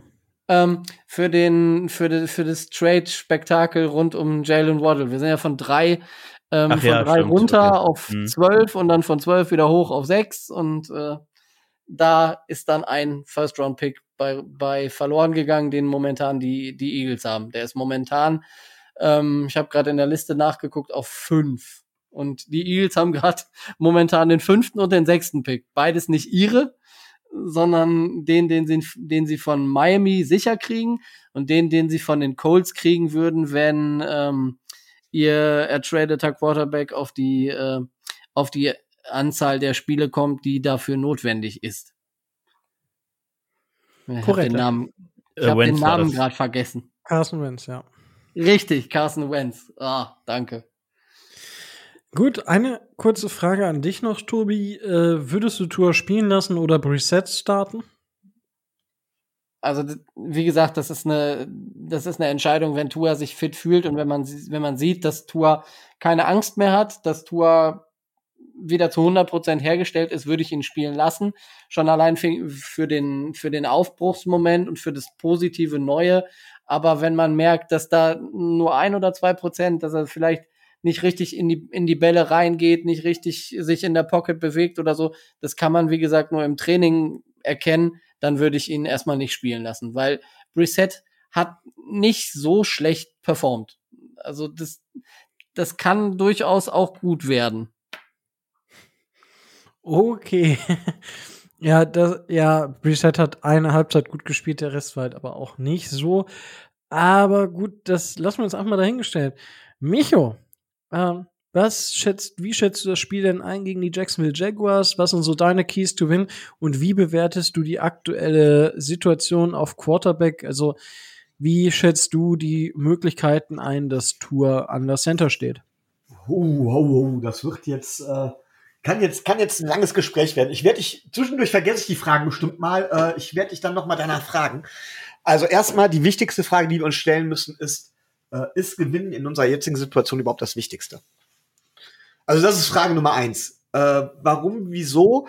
Ähm, die Saison ist in meinen Augen ziemlich für den Arsch. Auf gut Deutsch gesagt, der Playoff-Zug ist so gut wie abgefahren. Ich glaube nicht, dass nach dem, was wir am Anfang der Saison gezeigt haben, wir noch einen Reason Run starten können. Also ich glaube nicht an den Turnaround. Die Frage hatte ich euch ja auch schon mal, äh, als wir geschrieben haben, gestellt. Ähm, trotz des Schedules, selbst wenn wir das Spiel gewinnen, glaube ich halt eben nicht an diesen Turnaround und sehe die Playoffs nicht mehr da. Und deswegen ist jetzt die Frage, also grundsätzlich gewinne ich gerne, aber ist die Frage, wollen wir wirklich, müssen wir um, um alles in der Welt gewinnen oder sind andere Dinge nicht eventuell wichtiger? Und davon hängt halt eben auch der Gameplan ab. Wenn es tatsächlich ums Gewinnen geht, ganz klar, ähm, stopp den Lauf, das ist die eine Geschichte, weil du musst tatsächlich dann auch Trevor Lawrence unter Druck setzen. Trevor Lawrence ist ein relativ aggressiver Quarterback, der durchaus auch mal ähm, ja riskantere Bälle wirft, was gegen unsere Secondary tatsächlich ähm, gefährlich sein kann. Ähm, wenn die Jacksonville Jaguars aber punkten, beziehungsweise wenn, wenn wir die Bälle abfangen, dann müssen wir den Lauf zumindest stoppen, damit wir da nicht einfach wieder äh, zurückgeraten. Das ist schon mal Punkt eins. Ähm, das wäre Also beziehungsweise Punkt 1 und Punkt 2. Also wir werden das Spiel über die Defense gewinnen, nicht über die Offense. Das ist mein, da bin ich der festen Überzeugung von. Ähm, das wären die, wären die Keys to Win eigentlich. Also wirklich Druck, Druck auf Trevor Lawrence und stopp den Run. Ähm, der hätte ich auch gleich am Ende noch eine Frage an Vince. Ich stelle sie auch jetzt schon mal, er kann sich das dann schon mal überlegen. Ich würde nämlich gern wissen, was mit eurem anderen First-Round-Pick ist. Aber dazu kommen wir später. So, dann äh, war natürlich die Frage mit, mit, mit Tour. Und das schließt direkt sich auch an die Frage an, wollen wir oder wie dringend wollen wir das Spiel gewinnen? Also ganz klar ist, äh, wenn Tour fit ist, muss er spielen. Punkt. Mit Angst oder sowas hat das, Angst darf er eigentlich keiner haben. Er wird, jeder Spieler in der NFL wird, hat Wehwehchen, muss irgendwie durch gewisse Wehwehchen auch durchspielen, auch ohne direkte Verletzungsgefahr. Das ist eigentlich allgemein bekannt. Und Tua soll unsere Zukunft sein. Und wir haben nicht mehr viel Zeit. Tua muss jetzt zeigen, was er kann, was er können wird, wo die Reise hingeht. Und man muss mit Tour ausprobieren. Man muss mit Tour ja immer in der Offense anders spielen als mit Jacoby Brissett. Wir hatten vorhin schon dieses Thema Two Tight End Sets, ne? nicht Titans, Tight End, sondern äh, Sets. Ähm, man muss die, die Pocket mehr in Bewegung bringen. Ähm, man muss Tour die Möglichkeit geben, quasi die Defense durch seine Bewegung in der Pocket zu manipulieren. Und man muss gucken, ob Tour das hinbekommt. Und eigentlich gibt es, das hört sich jetzt gemein an, aber keinen angenehmeren Gegner im Moment, um das auszuprobieren, als Jacksonville. Und wenn da eine Niederlage bei rauskommt, dann ist das diesmal so. Ich will da nicht von Tanking von reden. Ich glaube aber, dass es wichtigere Dinge gibt halt eben als diesen einen Sieg. Ja, genauso wie ganz klar, wir haben jetzt hier groß gehört, Offense wurde gestreamlined, es gibt nur noch ein Play-Calling hin und her. Ist, in meinen Ohren ist das alles Bullshit. Also tatsächlich, jetzt muss ganz klar sein, Jetzt müssen wir probieren, was können wir mit dem Personal, das wir haben, was können wir damit machen? Für mich ist zum Beispiel klar, dass Will Fuller auf Dauer keine Zukunft in Miami hat. Das heißt, kann Jalen Waddle zum Beispiel die, die Funktion übernehmen? Wäre zum Beispiel eine Geschichte. Wenn wir dann zum Beispiel mit Preston Williams und Devante Parker spielen und Jalen Waddle zum Beispiel als Feed Stretcher. Sowas. Ähm, lasst es uns wirklich ausprobieren. Wenn dabei ein Sieg bei rumkommt, umso besser. Aber es ist halt nicht das Entscheidende. Ich würde nicht, also ich wäre, klar gewinne ich gerne, aber ich wäre zufrieden, wenn wir verlieren würden, aber ich dann sehe, wir haben alles ausgetestet und wir wissen, woran wir sind. Ja, das ist für mich viel, viel entscheidender, weil wir sind, glaube ich, gerade jetzt in, an, an einem ganz, ganz kritischen Punkt für die gesamte Franchise. Und da müssen wir halt eben, äh, ja, da müssen wir immer weiter gucken. So, und jetzt ist der Punkt gekommen, Rico, wo ich glaube, ich habe jetzt deine drei Fragen vergessen, die du mir gestellt hast, und habe ich irgendeine nicht beantwortet? Ich hatte ja eigentlich nur die Frage, also Keys to Win und die Frage, wer startet für uns, also ob du Tour starten lassen würdest, aber das hast du ja das alles. Ja, alles, gehört ja alles zusammen. Richtig, das hast du äh, alles sehr gut beantwortet. Ja, da muss ich dich äh, einmal für loben. Eine Geschichte aber dazu noch. Ähm, du hast es jetzt, ich sag mal, etwas äh, direkt ausgedrückt, indem du sagst, das ist Bullshit, was, was halt mit dem Streamline der Offense und so weiter und so fort. Aber es gehört ja zum Prozess dazu, dass man gesehen hat, es funktioniert anscheinend nicht, beziehungsweise wir schaffen uns dadurch selber Probleme, die wir offensichtlich, ja, wenn wir jetzt das so nicht machen, haben wir zumindest die Möglichkeit, noch besser zu agieren vor dem Snap. So, das, das nur dazu, ob ob das wirklich, also dieses Gespann, ist es wirklich eine Lösung für die Zukunft? Weil das ist ja auch so ein bisschen, bisschen die Frage, die auch so ein bisschen hinter dieser Offense meiner Meinung nach steht. Ich weiß nicht, ähm, Micho, hast du da für dich schon mal zumindest so ein bisschen was auserkoren, ob du sagst, okay, das scheint mir mehr oder weniger zu funktionieren. Also außer, dass wir mit dem Play Calling, ich zumindest, mit dem, Play, mit dem Play Calling bisher in dieser Saison nicht wirklich zufrieden bin. Also ich habe mir vor der Saison, Preseason, habe ich gedacht, hey, das ist eigentlich ein System, was nur eine konsequente Weiterentwicklung des Footballsystems ist, mit den verschiedenen Coordinators. Und es macht eigentlich vollkommenen Sinn. Ähm, aber es macht anscheinend nur Sinn, wenn jemand die Oberaufsicht hat, quasi, und äh, da dementsprechend ähm, guckt, dass die Gesamtstruktur erhalten bleibt, also die, die, die Gesamtstrategie. Man nennt das, also vielleicht mal einen Begriff oder einen, einen Rückgriff auf die Wirtschaft, äh, wo man oft Koordinatoren hat, die de facto eigentlich gar nichts wirklich machen, sondern nur gucken, dass alle irgendwo in dieselbe Richtung laufen. Ich habe hier, ich mache an der Schule ein Planspiel mit meinen Schülern und da gibt es sind Vorstandsvorsitzende Unternehmen und jeder hat eine klare Aufgabe.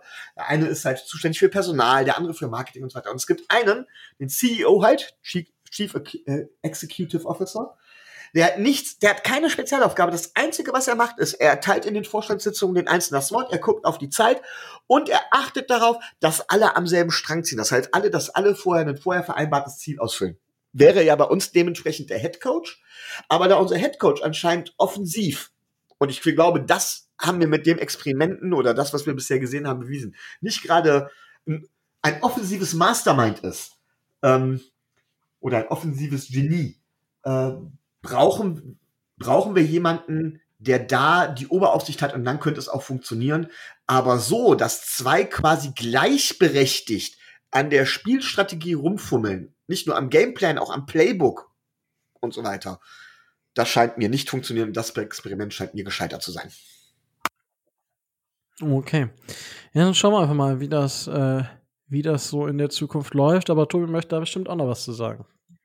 Nee, ich wollte Michos Frage beantworten, weil äh, äh, ich das zufällig auch weiß, dann muss Vince sich da nicht drum kümmern. Äh, Travis Etienne ist äh, Season Ending äh, schon vor der Saison, glaube ich, mit äh, Fußverletzung. Weil du nach dem zweiten First Round Pick gefragt hast. Ja, stimmt. Ich hab's, ich hab's halt ja, nicht wirklich mitbekommen. Korrekte Fußverletzung, ähm, die ihn wahrscheinlich das ganze Saison rausnimmt. Ähm, gibt noch eine kleine Chance, dass er wiederkommt, aber ah, okay. besonders groß ist die nicht. Ähm, Jedenfalls äh, hat man gerade in den ersten zwei Wochen gesehen, wie man Hyde und äh, Robinson eingesetzt hat, ähm, dass das einfach Spielzüge waren, die waren ganz klar für jemanden wie Travis Etienne da. Und ähm, obwohl wir Spieler haben, die Speed haben, äh, wäre, wäre er sehr, sehr wichtig, äh, wenn er da gewesen wäre. Das wäre, würde ganzen Play-Calling einfach nochmal andere Möglichkeiten geben. Ähm, und ähm, Jamal Eknu springt aktuell in die Kerbe rein. Also er ist ja schon Special Team of the Month im, im September gewesen ähm, in der AFC. Ähm, kommt jetzt auch immer mehr in die Offense rein, zeigt da auch Speed und, und äh, Wendigkeit. Ähm, aber äh, Travis Etienne, der ist so ein, so ein Safety-Blanket, äh, wäre der halt direkt für, für Trevor gewesen und ähm, die, die verstehen sich einfach blind. Äh, wenn, wenn Spielzug so und so angesagt wird, dann weiß äh, Trevor ganz genau, wo, äh, wo Travis da sich bewegen wird und wie er sich bewegen wird. Und das fehlt halt einfach, das ist leider schade.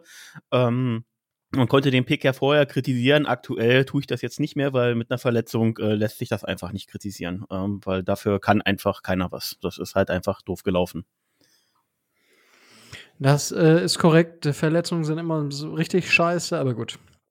Ähm, nützt ja nichts, wenn wir immer dann in die gleiche Kerbe hauen und sagen, das ist doof. Ja, das ist es, aber es gehört leider zum Sport dazu.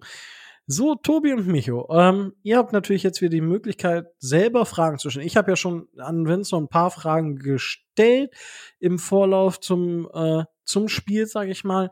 Aber Tobi, hast du Fragen an unseren Gast? Ähm, ja, ein paar. Erste Frage wäre, du hattest am Anfang äh, eure Probleme in der O-Line erwähnt. Ähm, hast du da einen Überblick darüber, wer da jetzt definitiv äh, ausfallen wird oder wie eure O-Line aussehen könnte am Sonntag? Ja, das wird jetzt, wie gesagt, also es fehlt äh, Linda, unser Center ähm, fehlt und unser Right Guard, ähm, AJ Ken fehlt. Ähm, ersetzt werden sie durch unseren Backup-Center äh, entsprechend Tyler Shetley, der für mich auch trotzdem noch einer der besseren äh, Backup-Center der Liga ist. Und äh, auf Guard wird dann unser letztjähriger Rookie mit diesem Protein-Milkshake, wer das im Draft verfolgt hatte, ähm, Ben Bartsch reinrutschen, der äh, ordentlich spielt, aber definitiv äh, gerne noch mehr zeigen kann und auch äh, mehr zeigen muss, um langfristig äh, im Team zu bleiben und äh, da eine Starterrolle zu ergattern. Ähm, ansonsten, äh, meines Wissens nach, beide Tackles fit. Auf äh, Left Guard ist auch Norville fit. Ähm, das sollte zumindest die Starting O-Line sein. Ähm, inwieweit jetzt Walker Little so langsam äh, Richtung, Richtung seinem ersten Start äh, kommt, das kann ich jetzt aktuell noch nicht einschätzen. Äh, wie gesagt, die Tackles haben sich auch äh, definitiv jetzt erstmal ähm, stabilisiert. Äh, wird erstmal schwer für ihn. Und ähm, ja, ansonsten haben wir jetzt mehrere Backups gesigned. Ähm, und ich äh, verfolge ja schon ein bisschen was in der NFL, aber beide kenne ich nicht. Ähm, also, oder, oder alle drei, die, die jetzt da gesigned wurden, kenne ich nicht. So irgendwelche Backups, Guards, die teilweise von Defense Tackle umge umgelernt haben und ähm, ja, äh, ganz kuriose Nummern. Ja. Hat äh, Walker Little bei euch denn schon mal irgendwas äh, gespielt oder gezeigt? Weil der hatte ja äh, am Anfang, äh, so während seiner, während seiner College-Karriere schon relativ hohes Grade und dann, ich glaube, Rückenverletzung oder sowas hatte der, glaube ich. Also der ist ja Ewigkeiten lang, äh, lang ausgefallen. Deswegen würde mich interessieren, A, trainiert er? B, ähm, auf welchem Niveau und äh, hat er vielleicht oder wird er über kurz oder lang in der NFL eine Rolle spielen können? Kannst du das ähm, einschätzen? Ich äh, möchte da einfach nur äh, das erwähnen, was unser O-Line-Coach Warhop äh, erwähnt hat, dass äh, Walker Dill äh, der Rookie ist, der in die NFL kam, den er trainiert hat, der am weitesten ist. Äh, das heißt aber natürlich noch nicht, dass er ähm, direkt irgendwie äh, ein Top-Tackle in der Liga ist, sondern dass er einfach nur eben besonders weit ist. Die Ausfallzeiten erklärten sich durch eine Verletzung 2018, die ihn ähm, äh, nach dem ersten Spiel äh, oder im ersten Spiel der Saison bei Stanford damals sozusagen gleich Season Out gesetzt haben. Ich bin jetzt gar nicht mehr sicher, ob es Kreuzband oder Rücken war, ein von beiden auf jeden Fall.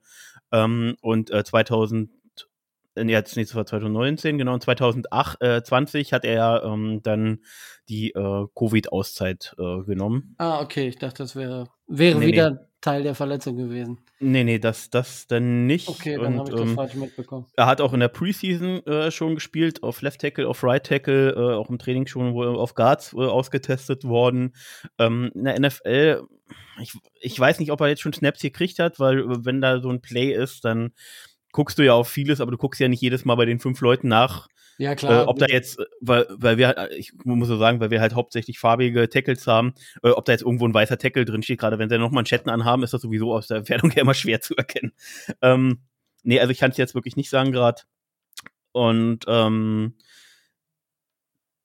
ich, äh, das, was man wie gesagt immer gehört hat, äh, hat, hat, äh, hat Mut gemacht, äh, dass er auch in, auch in Trainingscamps ähm, in der Preseason äh, sich gut gezeigt hat. Äh, wie gesagt, Cam Robinson hat sich jetzt stabilisiert, äh, Taylor hat sich stabilisiert. Ähm, sind natürlich immer noch keine Top-Tackles, aber gerade eben gegen den Run haben beide ihre Stärken und äh, wir werden ja gerade wieder ein bisschen mehr Run-basierter. Dadurch ist das jetzt auch nicht verkehrt, das erstmal so zu lassen.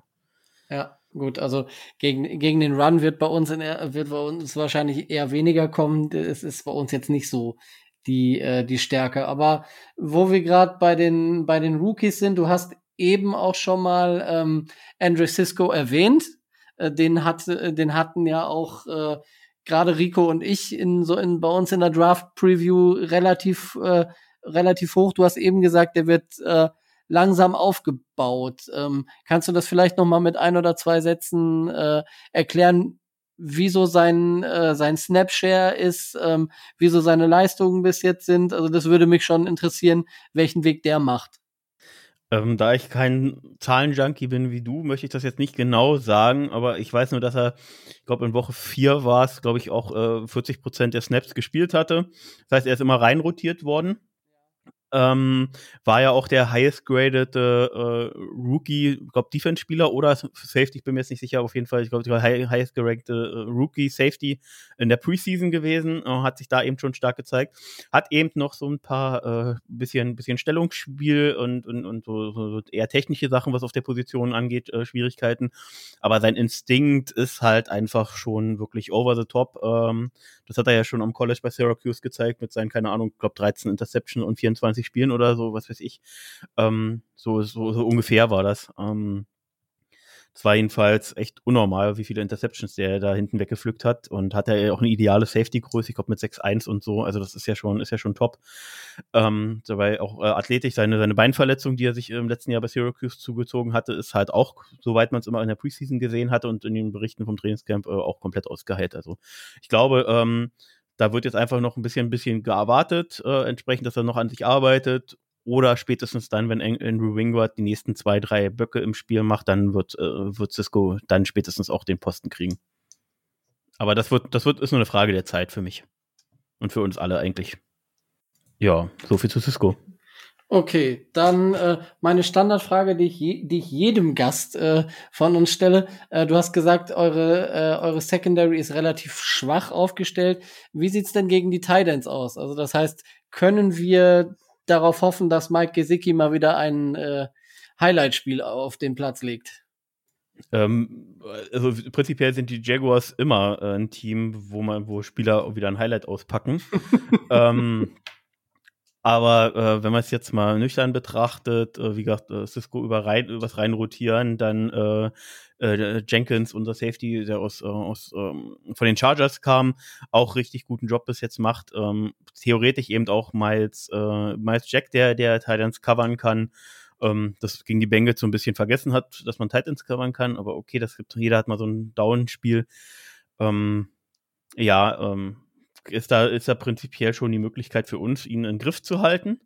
Ähm, gleichzeitig ist eben aber auch durch die großen anderen Baustellen ähm, kann das immer wieder sein, dass Spieler dann auf einmal da noch eine Lücke sehen, dann einen Schritt rüber machen, dann ist Gesicki wieder frei. Also es ist halt bei uns, weil halt einfach noch nicht alles ineinander greift und nicht das Spielermaterial insgesamt da ist, was du für die Defense brauchst. Ähm, ich will ja jetzt hier keine LA Rams Defense gleich haben oder anderes oder Cleveland Browns oder sonst was äh, oder Buccaneers Defense, aber ein bisschen, bisschen mehr Upgrade hätte ich an unserer äh, Stelle schon gern gesehen. ja, super. Äh, und äh, dann allerletzte Frage hab, äh, lese ich lese ich jetzt gerade den äh, ich habe gerade den Injury Report gekriegt. Da haben heute äh, Miles Jack und Marvin Jones Jr. nicht äh, nicht trainiert.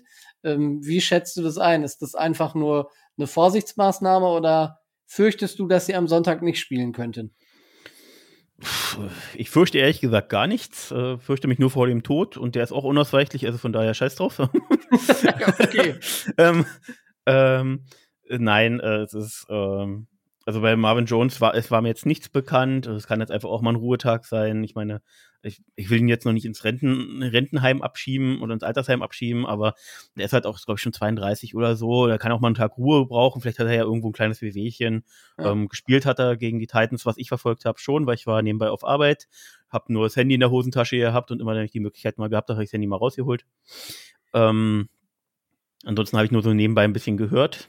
Ähm, und äh, Miles Jack, wie gesagt, habe ich ja schon gesagt, leicht angeschlagen. Äh, kann ich null einschätzen. Äh, da müssen wir uns alle überraschen lassen, ob er spielt oder nicht. Okay, alles klar. Ähm, da vielleicht zur, zur Vollständigkeit halber nur äh, trainiert bei den Dolphins haben nicht Parker, das hatte ich ja eben schon gesagt, äh, und Xavier Howard. Ähm, und die Spieler, die so leichte Wehwehchen hatten von, vom letzten Spiel, das heißt äh, Brissett, Jones, Shaheen, ähm, haben halt nur teilweise trainiert. Ansonsten alle so wie es sein sollte, dann wäre ich mit meinen Fragen soweit durch. Da will ich aber noch mal was kurz ergänzen, bitte. Ja. Äh, ganz kurz. Äh, Micho hatte vorhin gesagt, dass das Spiel gegen uns jetzt so ein Gradmesser ist, um Sachen auszuprobieren, um zu gucken, ob was funktioniert. Micho, wirklich bitte, ich, ich, ich mag meine Jaguars, aber wenn du uns als Gradmesser dafür nimmst, ob irgendwas in der NFL funktioniert, dann bitte Bitte, bitte verabschiede dich von diesem Glauben. Du kannst ausprobieren, ob es funktioniert, aber du kannst noch nicht sagen, ob es gegen andere Teams funktioniert. Man kann aber sehen, ob es generell funktioniert, das meine ich. Es geht nicht darum. Also wir sind ja nicht generell. Ähm, ähm, ich sag mal so, wenn man jetzt zum Beispiel versucht, gegen die Bugs was auszuprobieren oder wir hatten, ja, ich weiß gar nicht, meinetwegen sogar gegen äh, das Washington Football Team mit ihrer guten Defense, kann es ganz schnell sein, dass dir halt dein äh, Quarterback einfach nur noch zerbröselt wird. Und ich glaube, dass man da eher die Chance hat, was auszuprobieren gegen euch, ohne das Risiko einzugehen, äh, dass man direkt alle wirklich, äh, dass man direkt wirklich seinen Quarterback halt eben wegschmeißen kann danach. Das ist ein bisschen, zwar ein bisschen bitter, ich meine, die Chance besteht ja immer bei jedem NFL-Team, ja, aber ähm, deswegen finde ich das eigentlich, und immer der Zeitpunkt der Saison, das ist der Grund, warum man da die Möglichkeit hat, was auszuprobieren. Das war oder sollte gar nicht mal Disrespect sein, sondern es ging eigentlich tatsächlich mehr um den Zeitpunkt, und das, das, das, das, das Hauptrisiko. Nicht darum, ob man sagt von wegen, oh, wir gucken jetzt, ob das gegen euch was ausprobiert, weil da haben wir die Chance, was, was, was, äh, was ganz Besonderes zu testen, weil ihr seid kein ernstzunehmender Gegner oder sowas. So war das absolut nicht gemeint. Ne? Nee, so hatte ich das auch nicht verstanden. Äh, ich wollte es ich wollt's nur sozusagen von meiner Seite aus so sagen, dass äh, wir nicht ernst zu nehmen sind aktuell. Ähm, ah. Die einzige Sache passt, passt mir auf, egal welchen Quarterback ihr da stehen habt, äh, auf euren Quarterback auf. Gerade wie gesagt, ihr habt eure O-Line angesprochen. Josh Allen ist immer brandgefährlich. Ähm, Jason kommt jetzt auch so langsam. Also nicht, dass wir den noch zerschießen. Ja, aber da hätte ich, da hätte ich auch noch eine Frage an dich, Vince. Und zwar ähm, aus einem, ihr habt vor ein paar Jahren, so lange ist es ja gar nicht her, mit dem grandiosen Quarterback Blake Bortles äh, einen tiefen Playoff-Run gehabt. Ich meine, ihr seid sogar ins AFC Championship Game gekommen, wenn mich nicht alles täuscht. Ähm, seid dann gegen, gegen die Patriots, meine ich, damals ausgeschieden oder sowas. Ähm, man kann ja ganz schnell ganz, ganz tief fallen. Äh, wie sieht denn euer Plan aus? Wann wollt ihr denn wieder so weit oben angreifen? Wie viel Zeit gebt ihr euch dafür? Ähm, jetzt ist die Frage, wen meinst du? Meinst du mich als Fan, mich äh, uns als Fangruppe oder meinst du das Team äh, aus Jacksonville? Weil äh, für die kann ich nicht sprechen. ach so, ach so, ich dachte, du wärst quasi, quasi der, der, das nee, ich bin nicht, Nein, nein. Ich bin, ich bin nicht das deutsche Sprachrohr. Nein, tut mir leid. Ich wäre es gerne, aber äh, bin ich nicht. Ähm, Dann, äh, sprich, sprich für alle diejenigen, für die du sprechen kannst. Ja, das ist hauptsächlich für mich. Niemand anderen kann man ja eigentlich sprechen. Ähm, also ich kann jetzt nur das, was wir sozusagen immer bei uns im Podcast besprechen, das ist eigentlich so, dass wir ab dem nächsten Jahr äh, dann schon mal mehr äh, uns erwarten. Ähm, das heißt nicht, dass wir gleich Super Bowl gewinnen. Ähm, das heißt aber schon mal, dass wir nächstes Jahr äh, dann mal schon mal wissen, wo wir stehen müssten, wo wir, äh, wo wir Baustellen haben, wo äh, entsprechend auch justiert werden müsste. Äh, Gerade jetzt mit dem neuen Stuff, äh, den ich gern behalten würde, Buell, äh, ist mir, scheint mir lernfähig. Äh, Cullen äh, gefällt mir von, von seinem Spielstil, den er aus Baltimore mitbringt, äh, sehr gut. Also an den Coordinators würde ich jetzt nichts ändern. Ähm, wir müssen halt einfach ähm, auf, auf Personalebene und das entsprechende Entscheidungen treffen. Ähm, wie gesagt, also ab, eigentlich ab nächstem Jahr äh, dann mal gucken. Und ich erwähne es jetzt nochmal, weil du es erwähnst, 2017 genau. AFC Championship Game knapp gegen die Patriots gescheitert, natürlich wieder ähm, super äh, von Tom Brady im Rückstand äh, aufgeholt. Ähm, aber Miles Jack wasn't down und das hätte das Spiel anders ausgehen lassen. Nur falls ihr die Szene hier als Dolphins-Fans nicht auf dem Schirm hattet, da, da war, äh, ich glaube, war es ein Fumble oder, oder äh, Strip äh, von, von äh, Miles Jack, der den Ball dann aufgenommen hatte von, von einem, irgendeinem Patriots-Spieler und äh, dann Richtung Endzone gelaufen ist und der Schiedsrichter hatte halt frühzeitig abgepfiffen, was eigentlich gar nicht gemacht werden darf. Man muss immer erst gucken, wie die Situation sich entwickelt und dann kann man ja irgendwas überprüfen, aber der hat halt schon frühzeitig was abgepfiffen, obwohl Miles Jack nicht mit dem Ball am Boden war das hat uns halt mal einfach einen Touchdown äh, im vierten Quarter gekostet gehabt. Äh, ja. Äh, ja, ich erinnere, ich erinnere mich. Äh, dunkel. Erinnere mich. Ja. Vage, vage. Ich erinnere mich dunkel, ja. Ja, doch, ich erinnere mich. Ich weiß nur, dass das, dass das eine große Diskussion war, aber daran, äh, ja, doch, ich erinnere mich. Das war einfach ein Schiedsrichterfehler. Also, äh, ja. also in dem Moment, äh, wie gesagt, du darfst in so eine Situation nicht einfach abpfeifen. Ähm, und das, äh, das, äh, wie gesagt, wenn er irgendein Fumble und, und, und da läuft einer, dann musst du den laufen lassen und dann guckst du es dir im Nachhinein einfach an. Das haben ja die Schiedsrichter diese Macht und da hat einfach jemand ähm, Hummeln im Hintern gehabt und dachte, er muss mal schnell äh, drauf lospfeifen. Das, ich weiß gar nicht mehr, wo, die, wo dann zuletzt war das vor zwei Jahren, wo dieser große Schiedsrichterfehler war. Waren das die Texans oder waren es die Bills? Ich weiß es gar nicht mehr. Wo der Spieler im Grunde genommen einen Maft oder in der, in der eigenen Endzone den Ball fallen lässt vor einem Return die gegnerischen Spieler schmeißen sich drauf und trotzdem wurde irgendwie das als Touchback gewertet. Ich weiß es schon gar ja. nicht mehr. Bills war es, glaube ich, letztes Jahr in den ne? Playoffs. Irgendwie, irgendwie sowas war das, ja. Aber ja. ja. die Szene ist genau richtig. Zwar, dass der Spieler den Ball fängt und dann einfach in die Endzone legt und sich denkt, ja, ciao mit V, ich gehe mal zur Bank. Und, aber es gab eigentlich kein Zeichen, dass es ein äh, Fair Catch oder sowas ist. Und dementsprechend ja, war es eigentlich ein Touchdown, aber die nicht mal mehr die Schiedsrichter auf dem Feld, sondern die Sidefield Judges oder wie sie heißen, haben das overturned. Korrekt, da hatten wir ja, glaube ich, noch länger drüber gesprochen, Micho, wenn ich mich jetzt richtig entsinne. Ja, ja. Oh, wir haben schon so viel geredet. Nicht nur über Filme. Scheiße, ne? Aber äh, gut, Micho, du hast jetzt schon eine Frage. Möchtest, hast du noch eine weitere Frage an Vince? Wir könnten natürlich die, äh, die Klassikerfrage stellen, die, da weiß ich aber schon, was kommt. Die hat er beantwortet. Und irgendwie, glaube ich, hat die eigentlich so gut wie jeder beantwortet. Nämlich, wenn du dir einen Spieler aussuchen könntest von uns, welchen würdest du gerne haben? Das klingt vielleicht seltsam. Das klingt vielleicht seltsam. Eure Cornerbacks kommen mir so langsam in ein Alter, wo sie, wo sie jetzt auch aktuell mir zu teuer sind. Ähm, ich würde, so blöd klingt, wahrscheinlich auf Waddle gehen, weil so ein Speedster Whiteout, das, äh, das wollten wir tatsächlich auch mit dem 25. Pick adressieren.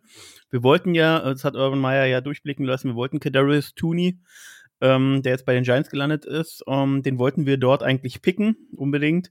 Ähm, der ging aber schon an 20 weg, glaube ich. Und ähm, hatten sich dann für den anderen Speedstar viel, äh, entschieden. Also wie gesagt, so ein Speedstar Wide Receiver. Ähm, auch wenn Parker äh, aktuell besser ist, aber da äh, hätten wir jemanden, der jung, günstig und ähm, schnell ist.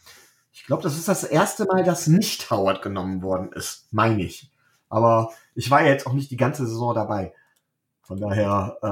Äh ja, mit den Picks, die wir jetzt im Draft haben, können wir uns einen jungen Cornerback holen. Das, okay. das passt dann schon, sagst du, ja?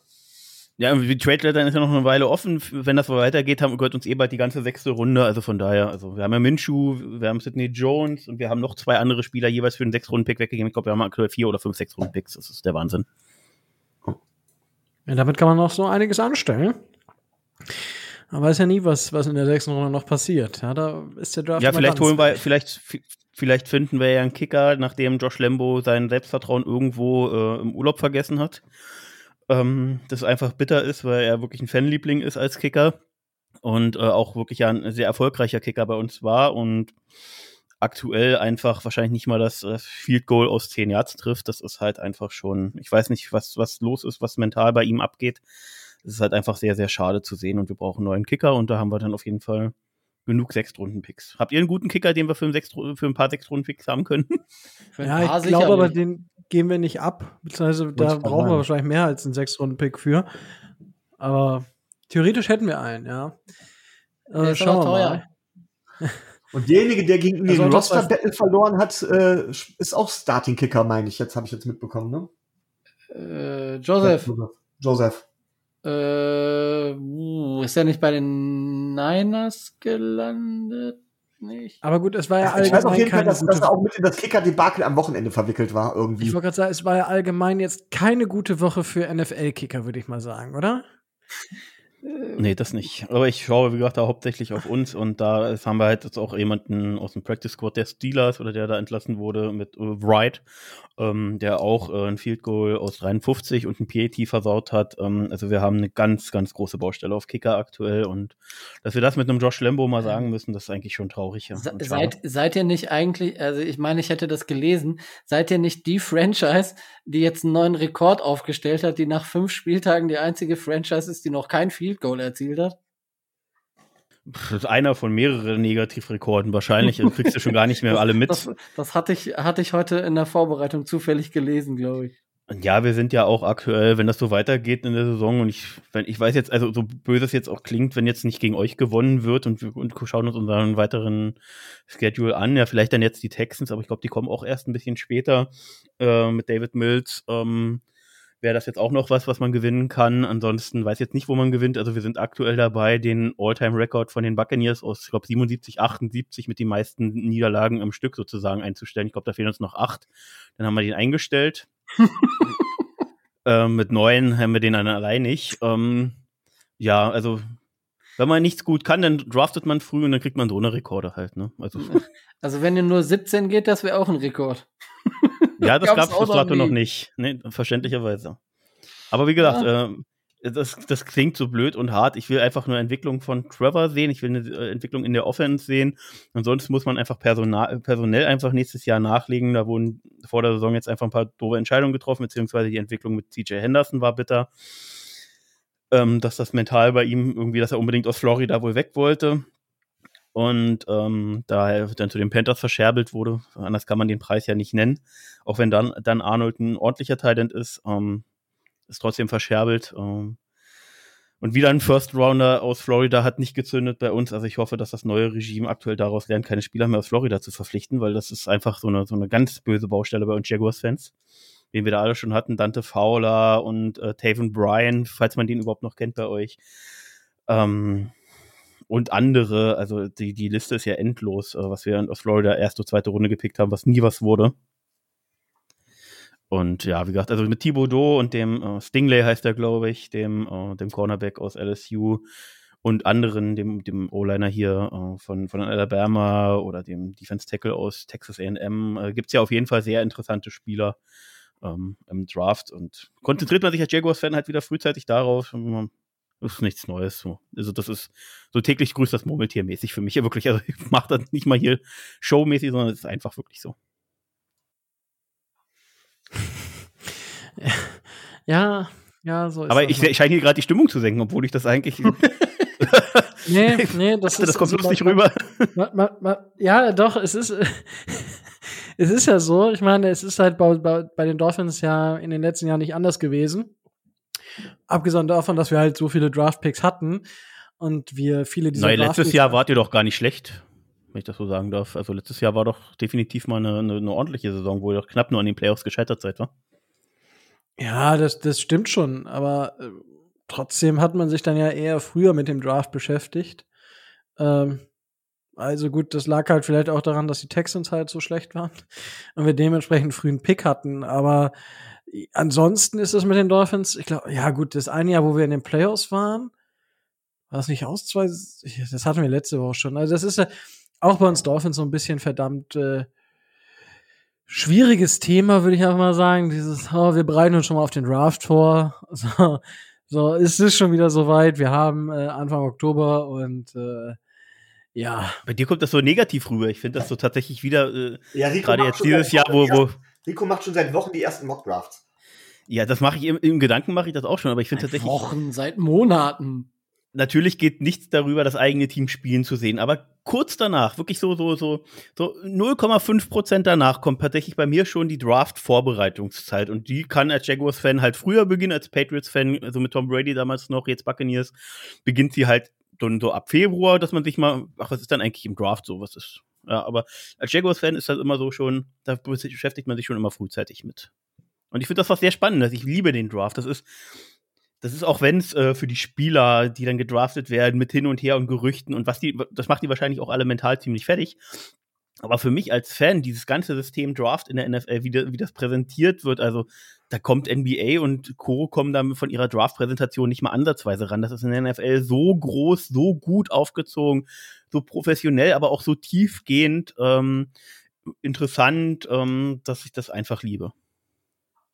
Du, du rennst bei mir da offene Türen ein. Äh, ich, äh, ich muss dann halt aktuell auch an den College Football denken und es ist auch momentan, wenn du ein, also es gibt ja 132 FS, äh, also Division One äh, Colleges und äh, wenn dein Quarterback halt irgendwo zwischen 110 und 120 ist, dann tut's halt weh, ja.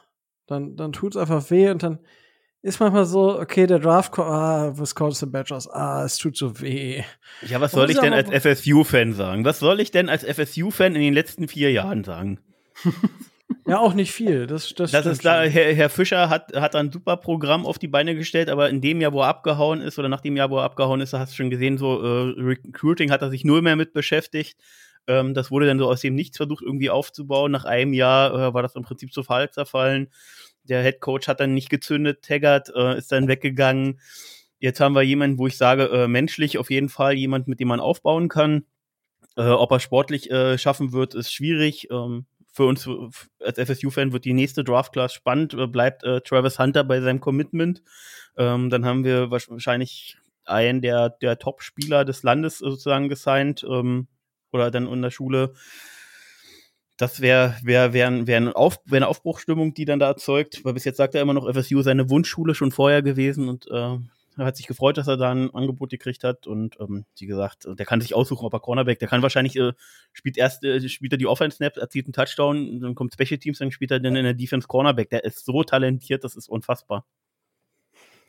Also Ja, Travis ist Hunter, gut. falls ihr noch nicht kennt, schaut euch an. Doch, doch. Äh, ja, aber nee, hast, hast, äh, hast recht. Also gut, dann will ich, dann will ich nichts gesagt haben. Ja, komm, kommen wir zurück zur NFL. Und äh, ja, mich und Tobi haben dir ja schon ein paar Fragen äh, oder Löcher in den Bauch gefragt. Vince, hast du Fragen an uns, die die Dolphins betreffen? Dann dürftest du sie jetzt in aller Ausführlichkeit stellen, wenn du das möchtest.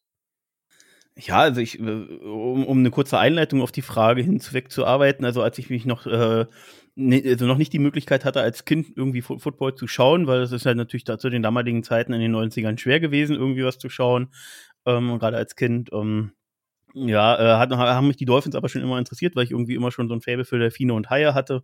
Also egal wo Sportteams, das sind Kölner Haie, das sind die San Francisco Sharks. Und dann kamen natürlich auch die Miami Dolphins als NFL-Team irgendwie dazu.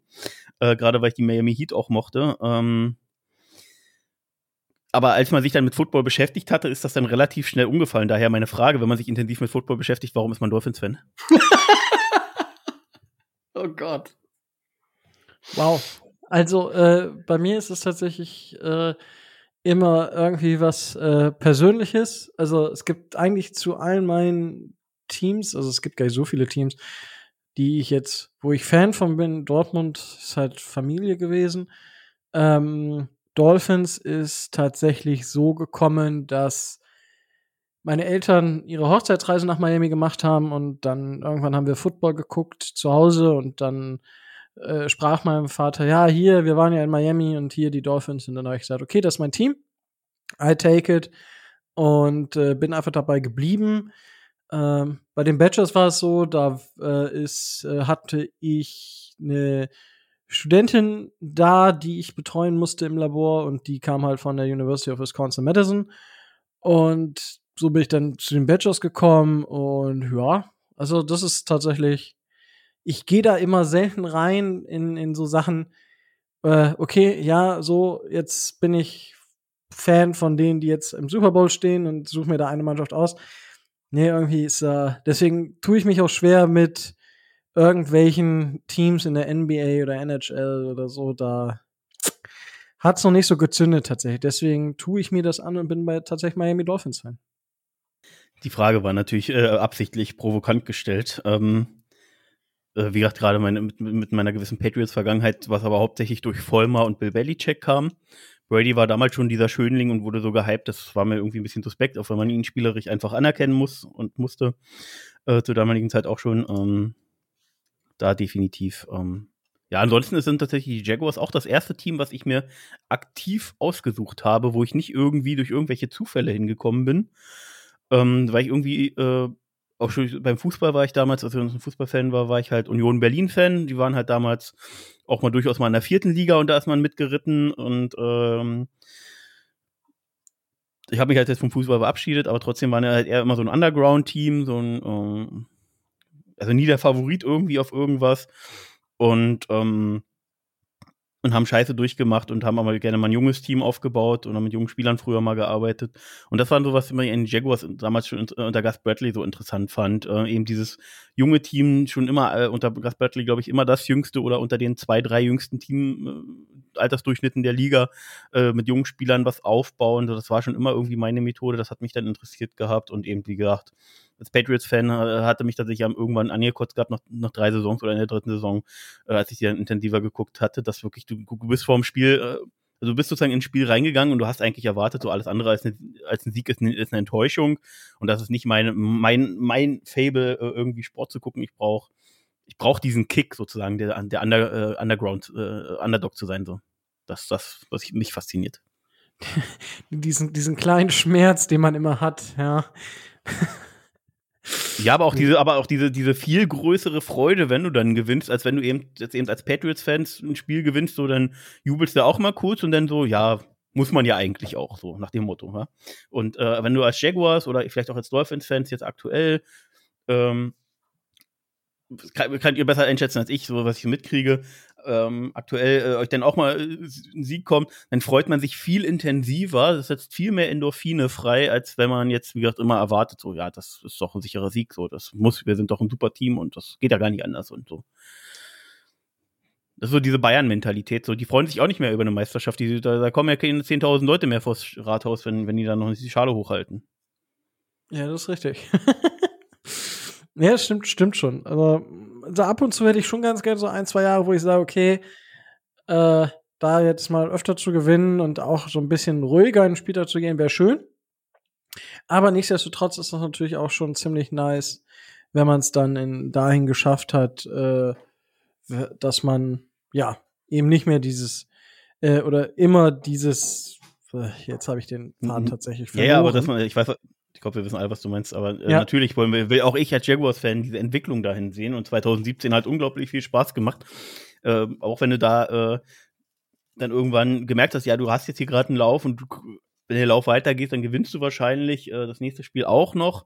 Äh, der Lauf war ja wirklich fantastisch. Ähm, die bombenstarke Defense auch damals mit äh, Saxonville und den Jacksonville Five, wie sie sich selber genannt haben, das Defense Backfield ähm, rund um Jalen Ramsey. Ähm, das hat ja auch einfach Spaß gemacht zu sehen. Aber wie gesagt, das war ja so aus dem Nichts heraus, so ein bisschen kam das ja und äh, dann kann man das auch intensiv genießen, so, eine, so, eine, so, ein, so ein erfolgreiches Jahr und gerne auch dann noch die nächsten erfolgreichen Jahre. Ähm, ja, aber wenn du erstmal eine Scheiße steckst, steckst du in der Scheiße, dann musst du erstmal rausarbeiten. Richtig. Sehr gut. Ähm, Gibt es denn, gibt's denn noch, noch weitere Fragen, die du Dolphins bezüglich hast, äh, außer das, was, was jetzt Ja, kam? eine noch. Ja. Eine noch, äh, das ist äh, gerade, wenn man sich anschaut, wie äh, ehemalige Patriots woanders nicht erfolgreich sind und zu den Patriots zurückkehren und dann doch wieder erfolgreich spielen. Äh, Frage, wie äh, als Fans bereut ihr das so ein bisschen oder findet ihr es schade, dass Calvin neu ging, weil ähm, der zeigt ja bei den Patriots aktuell auch wieder Leistung und es ist ein wichtiger Part. Bei euch wurde er ja äh, teuer gesigned und nach einem Jahr, glaube ich, wurde er dann einfach auf, rausgeworfen. Äh, wie seht ihr das? Das würde mich jetzt interessieren. Tobi. Ich äh, habe das zur Kenntnis genommen. Ganz kurze Antwort. Wow. Gut finde wow. ich es nicht, aber also ich habe es mir gedacht. Die kürzeste Antwort, die wir je von Tobi im Dorfwitz Drive hatten.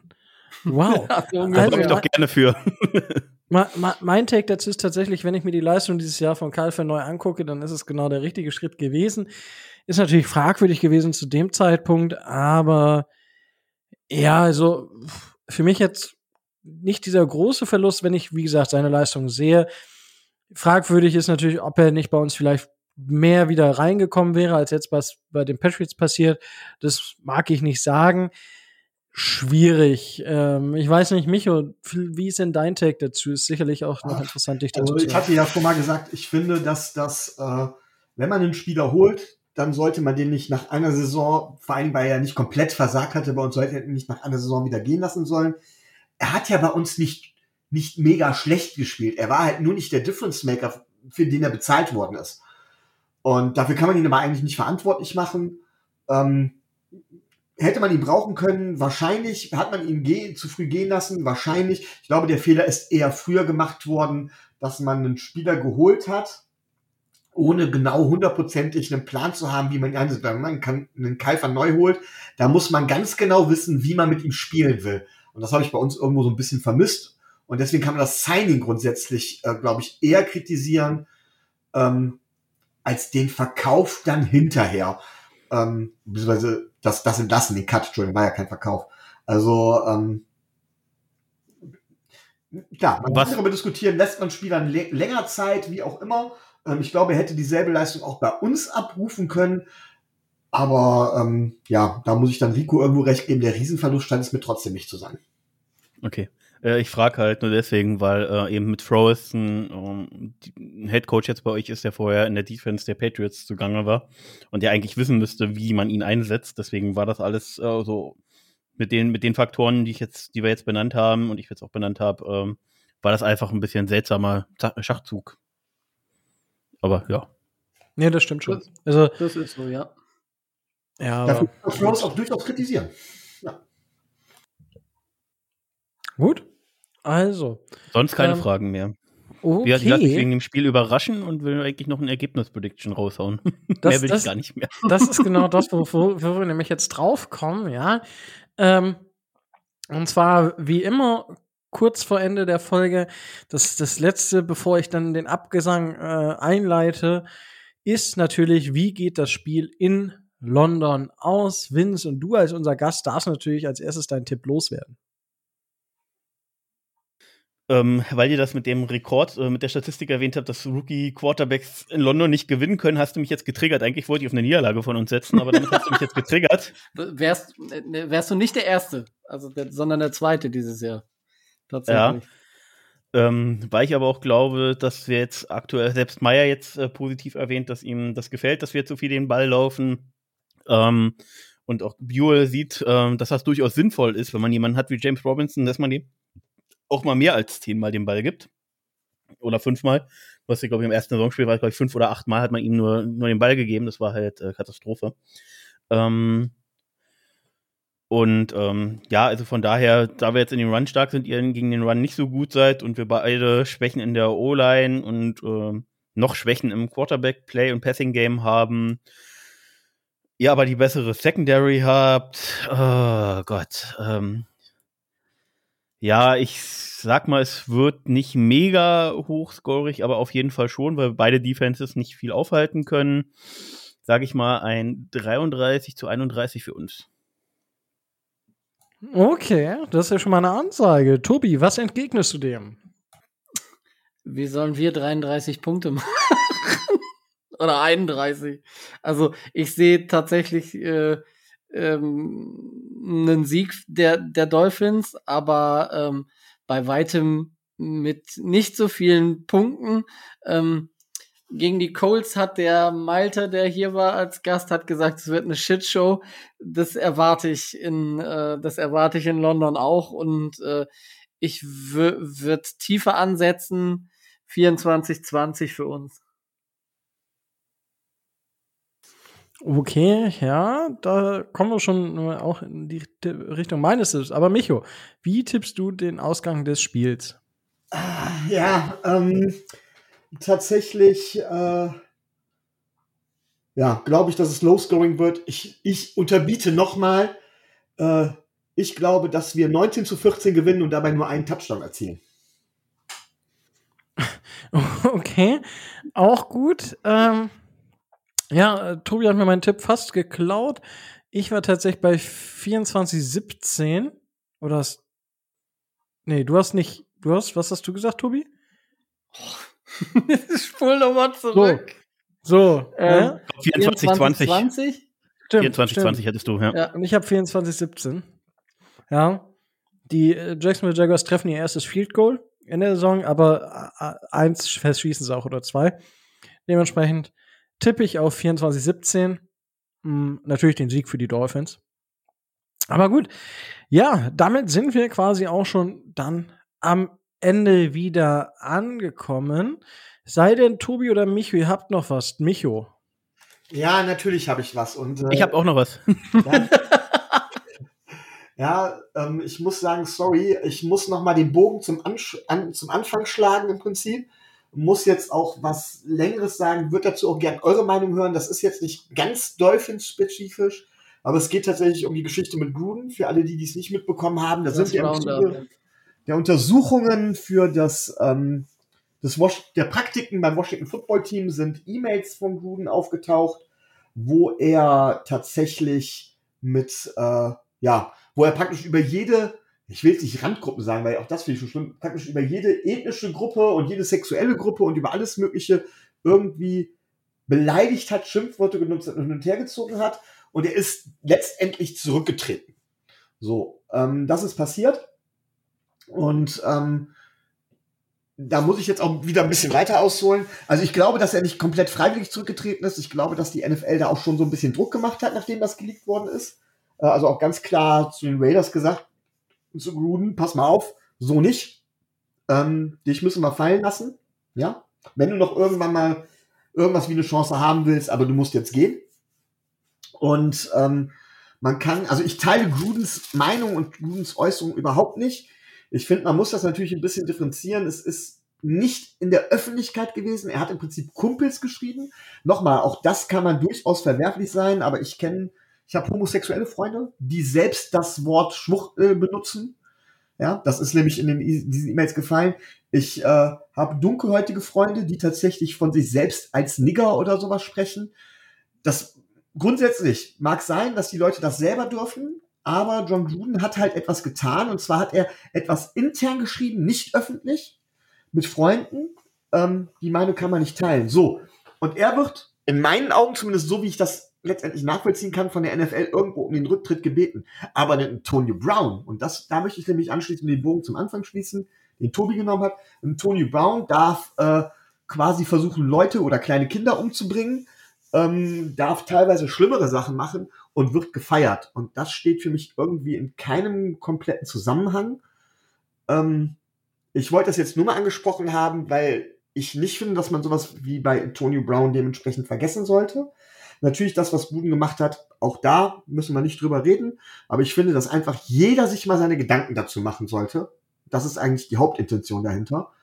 Ähm, weil nur dann kann auch irgendwann mal was geändert werden, wenn man da auch wirklich drüber nachdenkt. Und Adrian Franke hat das zusammen mit Christoph Kröger auch gesagt, diese Diskussion muss in die Öffentlichkeit.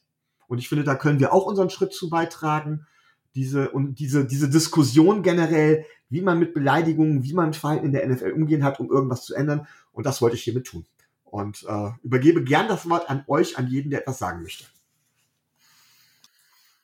Ja, Tobi, möchtest ja. du oder?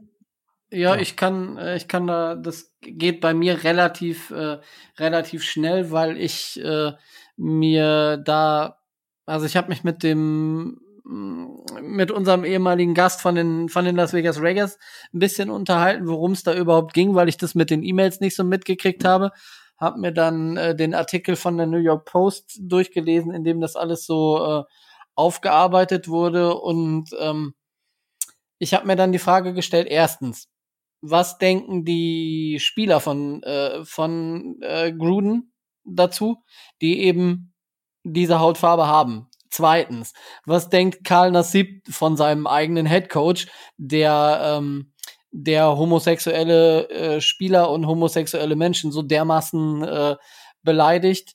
Ähm, klar, die, ähm, die Doppelmoral der Liga kennen wir, die Scheinheiligkeit der NFL ist, ist bekannt, aber es gab für, ähm, für Meister Gruden und es gab für einen, äh, für einen Mann in seiner Position und mit den ähm, fragwürdigen Einstellungen, die er da in diesen E-Mails äh, gezeigt hat, keinen anderen Schritt als äh, schleunigst aus, äh, aus der Liga zu verschwinden. Die NFL ähm, versucht teilweise immer ihr Saubermann-Image aufrecht zu erhalten, dass das alle, du hast Antonio Brown an, angesprochen, dass das teilweise nicht stimmt, äh, ist ähm, auch bekannt, aber ähm, wer sich so äußert und wer äh, so eine Einstellung hat, der hat in, äh, in der Öffentlichkeit in keiner leitenden Position und äh, nur wirklich gar nichts zu tun, weil das wirklich mit das Übelste und äh, mit das äh, mit das Verwerflichste war auch so an an Einstellungen gegenüber Randgruppen, die ich die ich im Sport seit langem äh, mitbekommen habe. Für mich äh, ein völlig alternativloser Schritt. Und äh, ich unterstütze das voll. Okay, danke. Soll ich weitermachen? Oder wenn, ja. Möchtest ähm, du was dazu sagen? Ja, gerne. Okay. Ähm, also es ist ja eben nicht nur, weil immer der Name gesagt wird, Antonio Brown, das ist jetzt definitiv auch einer, den man dann ansprechen muss. Es ist auch ein Adrian Peterson, der ähm, ganz bewusst und äh, da auch zu steht, dass er seinen Sohn mal mit einem äh, Ast züchtigt. Ähm, das ist ein äh, Kareem Hunt äh, von den Cleveland Browns, jetzt damals noch Chiefs, der, glaube ich, auch seine Freundin durch den Fahrstuhl geprügelt hat oder ähnliches. Es ist ein, äh, eine Sache um, um, um, um den Wide Receiver der, der, der Chiefs, das Name mir gerade, der, der Cheater, ähm, der ähm, Tyreek Hill. Tyreek Hill, genau, wo es auch so, so, so Sachen gibt, äh, hat er seine Frau jetzt geschlagen oder nicht, was aber auch nicht ganz raus ist. Äh, deswegen kann man ihm das noch nicht unterstellen. Also es gibt halt viel. Ähm, ganz wichtig ist jetzt, dass die NFL bei so Sachen jetzt definitiv reagieren muss, weil sie sich eben dafür geöffnet hat, ähm, für, für äh, Black Lives Matter, für äh, ähm, die Spieler und alles laufen jetzt rum mit, äh, mit ihren Aufklebern auf dem Helm, End Racism. Äh, und dann haben sie gar keine andere Wahl. Ich persönlich finde es fast schon fragwürdig oder zumindest, also ich persönlich finde es verwerflich in der öffentlichen Diskussion, aber zumindest verwerflich, dass man ihm überhaupt die Möglichkeit gegeben hat, zurückzutreten. Ein klares Statement hier wäre zu sagen, wir, wir, wir feuern dich ähm, als noch klareres Zeichen. Somit gibt man ihm wieder noch die Möglichkeit, hier ähm, seine, seine Zukunft nicht ganz wegzuschmeißen in der NFL und im Football. Ähm, ja, das ist aus meiner Sicht fragwürdig, weil es nicht, nicht restriktiv genug für mich ist. Ja, das soll ich eigentlich nur gesagt haben. Ansonsten also Zustimmung zu dem, was ihr gesagt habt. Ja, das ist tatsächlich auch, auch mein Take dazu. Also, ich frage mich, wieso er noch gehen durfte. Also, das wird auch eine Frage auf Mark Davis, den Besitzer der Raiders. Einfach, Alter, setz ihn, setz ihn vor die Tür. Es, die wissen doch, was Phase war. Setz dieses Arschloch einfach vor die Tür und gut ist. Ja, Punkt aus, fertig. Ähm, es sind genau diese Spiele, die ihr alle schon angesprochen habt. Äh, einen, ähm, Deshaun Watson gehört dazu, ein Big Ben gehört dazu. Alles M Männer, die sich da, äh, die übergriffig geworden sind, zum Teil nachweislich gegenüber Frauen. Ja, das, das hat dann aber auch komplett nichts darin zu suchen. So, das ist halt verdammt schwierig, gerade für die NFL, da wirklich einen Faden zu finden und gerade bei den Tampa Bay Buccaneers, äh, sorry. Also ich kann nicht auf der einen Seite jetzt einen Gruden aus dem Ring of Honor entfernen, auf der anderen Seite nimmt Antonia Brown, was weiß ich, wie viel Kohle in den Rachen schmeißen. So, what the heck? So, das ist für mich so, ach, das verstehe ich einfach nicht. Da haben und, aber auch äh, nur die. Entschuldigung, als wir raus, dann wollte ich noch was anschließen. Nee, sag ruhig. Äh, ich wollte eigentlich nur da anschließen, dass was, äh, warum diese Spieler da sozusagen immer noch diese, diese Situation haben, ist die, die öffentliche Wahrnehmung und der sportliche Erfolg. In der öffentlichen Wahrnehmung, müssen wir uns fairerweise dazu sagen, können wir in Europa gar nichts ausrichten. Wir können, wir können als Fanclubs und sonst was im Brief hinschreiben, wird aber allein nichts ausrichten.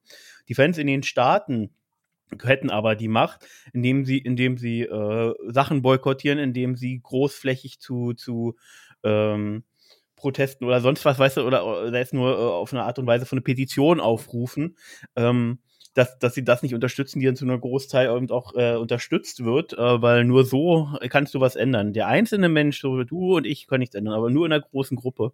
Und die große Gruppe haben wir hier in Europa trotz allem nicht. Ähm, das heißt, nur die äh, Fans im Endeffekt in den Staaten können was bewirken. Und wenn die sozusagen das immer noch mitfeiern, indem die sich äh, Trikots von Antonio Brown oder Adrian Peterson oder keine Ahnung, such dir einen der tausend Leute gefühlt aus, die, die, die, die, äh, die, die ja was extrem Verwerfliches gemacht haben und trotzdem noch Millionen verdienen. Ähm, solange die Trikots verkauft werden, solange die Fans das jubeln, solange äh, das unterstützt wird und das sportlich trotzdem allem erfolgreich ist, wird sich nichts ändern. Woran aber was ändern kannst, ist ein Coach, der dann irgendwie was macht, äh, den, den kannst du rausschmeißen. Aber die Spieler, die sind die sind aktuell unantastbar, weil eben sie weiterhin für, für Umsätze sorgen. Ja. Nee, das ist halt richtig. Und äh, kurz noch zu Karl Nassib. Tatsächlich habe ich äh, vom The Athletic gerade noch eine Short Message reinbekommen, ähm, dass er das äh, Training ausgesessen hat ähm, am Mittwoch. Ja, also da auch muss man jetzt gucken, wie es mit Karl Nassib bei den Raiders weitergeht, ob er sagt, äh, er möchte weiter Teil der Raiders sein oder eben nicht, ähm, wäre auch ein klarer Schritt, wenn er sagt, das gibt es nicht. Ja, also ich, wie gesagt, da muss, sollte klarere Kante gegen ein kränkendes System, weil es sind ja auch die Owner, wenn man sich das anguckt, ein Dan Snyder, einen äh, Kraft, der auch nicht da seine Finger irgendwie äh, sauber hat und, und, und. Da gibt's so viele äh, Owner wahrscheinlich auch, so äh, drei, fünf, wenn nicht sogar noch mehr Owner, die dann vermutlich auch kurz davor stellen, ihr Team verkaufen zu müssen. Und äh, die NFL hat jetzt die Möglichkeit, wirklich mal wirklich sauberen Tisch zu machen.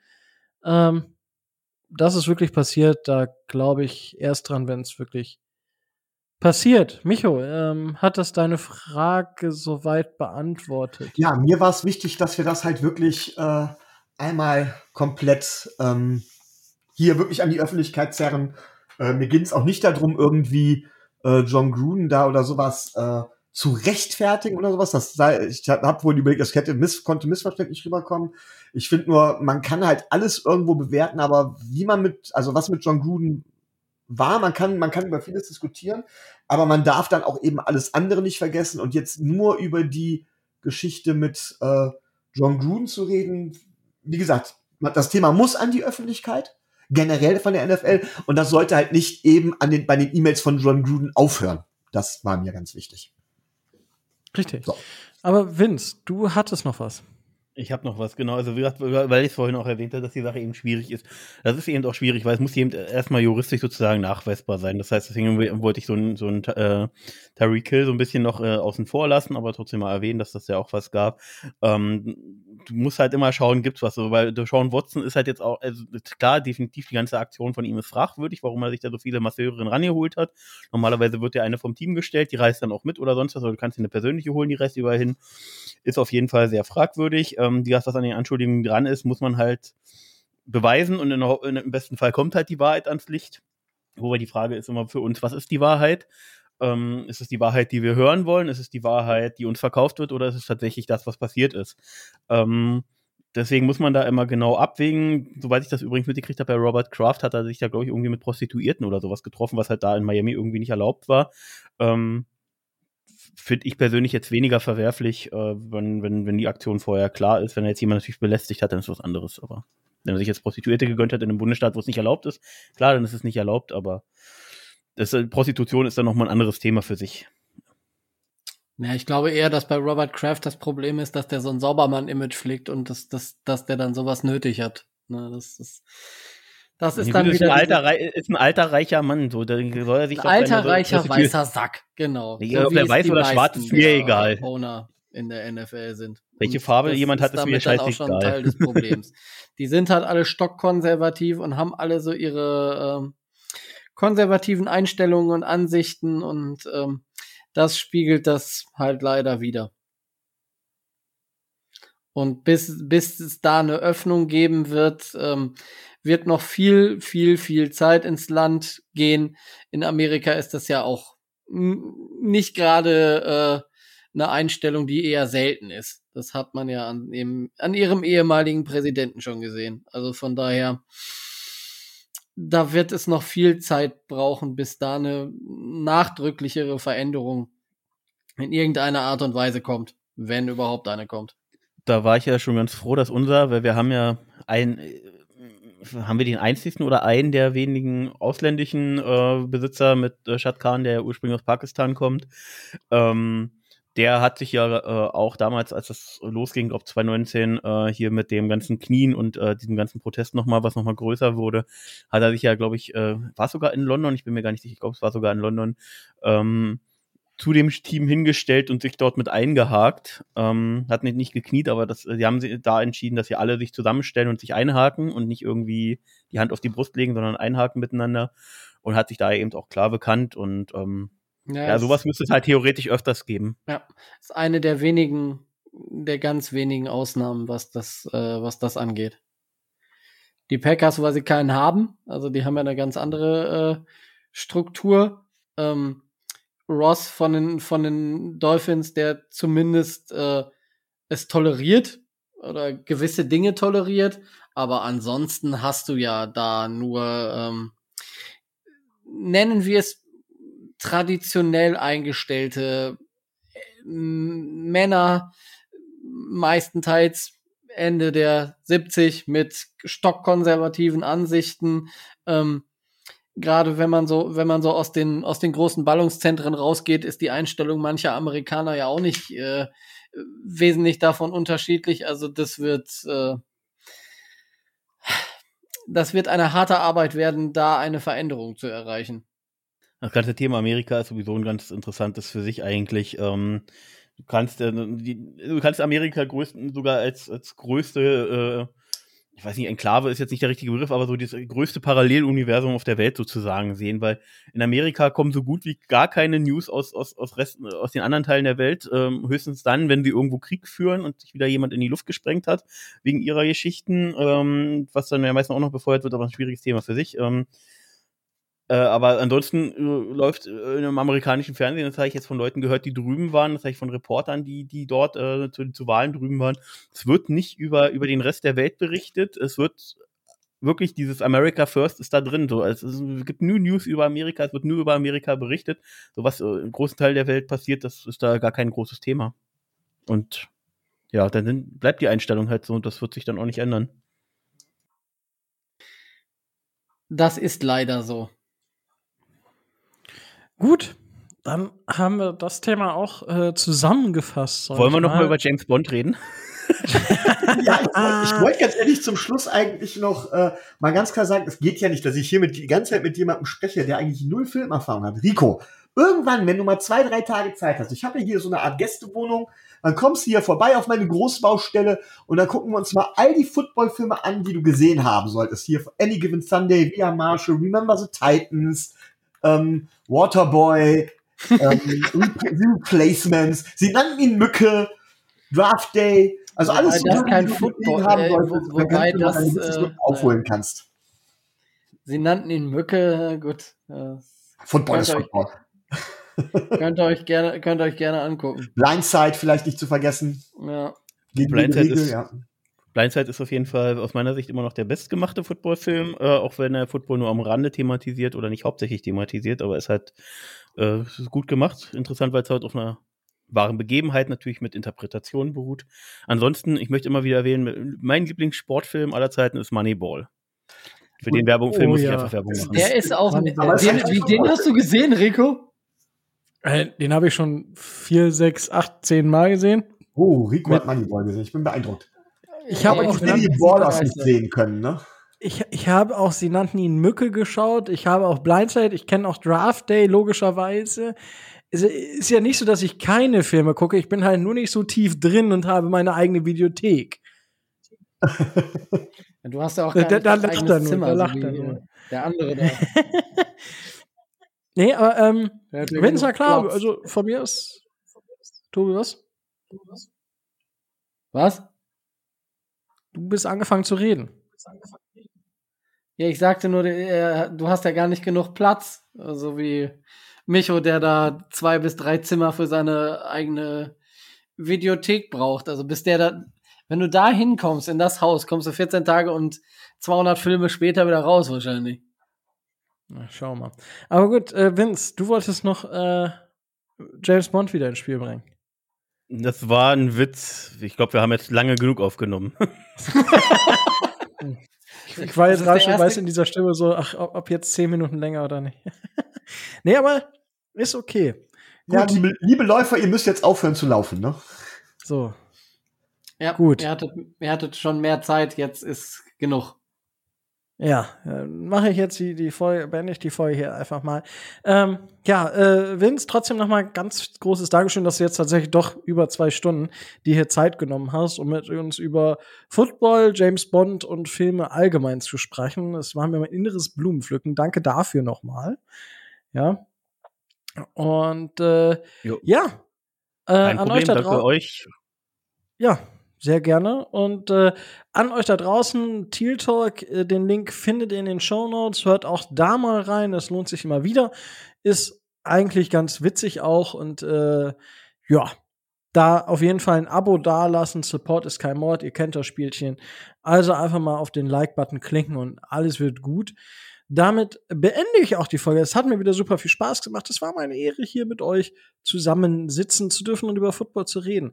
Wenn ihr da draußen uns unterstützen wollt, dann geht das auf zwei Arten. Einmal monetär über Patreon. Tatsächlich habe ich über Patreon jetzt tatsächlich etwas Content kreiert und zwar habe ich einen Live-Bericht zum Spiel äh, geschrieben. Jeden Drive für sich sozusagen, so ein bisschen aus meiner Sicht, was gut, was schlecht. Live-Statistiken mit reingehauen. Ähm, ja, da könnt ihr, wenn ihr Patreon seid, bei uns schon mal reinschauen, gucken, ob euch das gefällt. Lasst auch gerne Kommentar da, ob das gut ist oder nicht. Und wenn ihr Patreon werden wollt, dann könnt ihr das ganz einfach. Das geht schon ab 2,50 Euro im Monat, also ein, groß, ein halber großer Cappuccino oder ein kleiner ganzer Cappuccino, ähm, aber für einen ganzen Monat. Und ja, wenn ihr sagt, das möchtet ihr nicht, dann ist das vollkommen in Ordnung. Dann würden wir uns aber trotzdem sehr freuen, wenn ihr uns überall da abonniert, wo es Podcasts gibt und vielleicht auch einfach eine positive Bewertung da lasst. Auf YouTube vielleicht einfach mal den Daumen hochklickt. Das, darüber freuen wir uns mindestens genauso sehr wie über Patrons. Und damit bin ich jetzt am Ende und damit bleibt mir auch nichts anderes mehr zu sagen als stay tuned and fins up.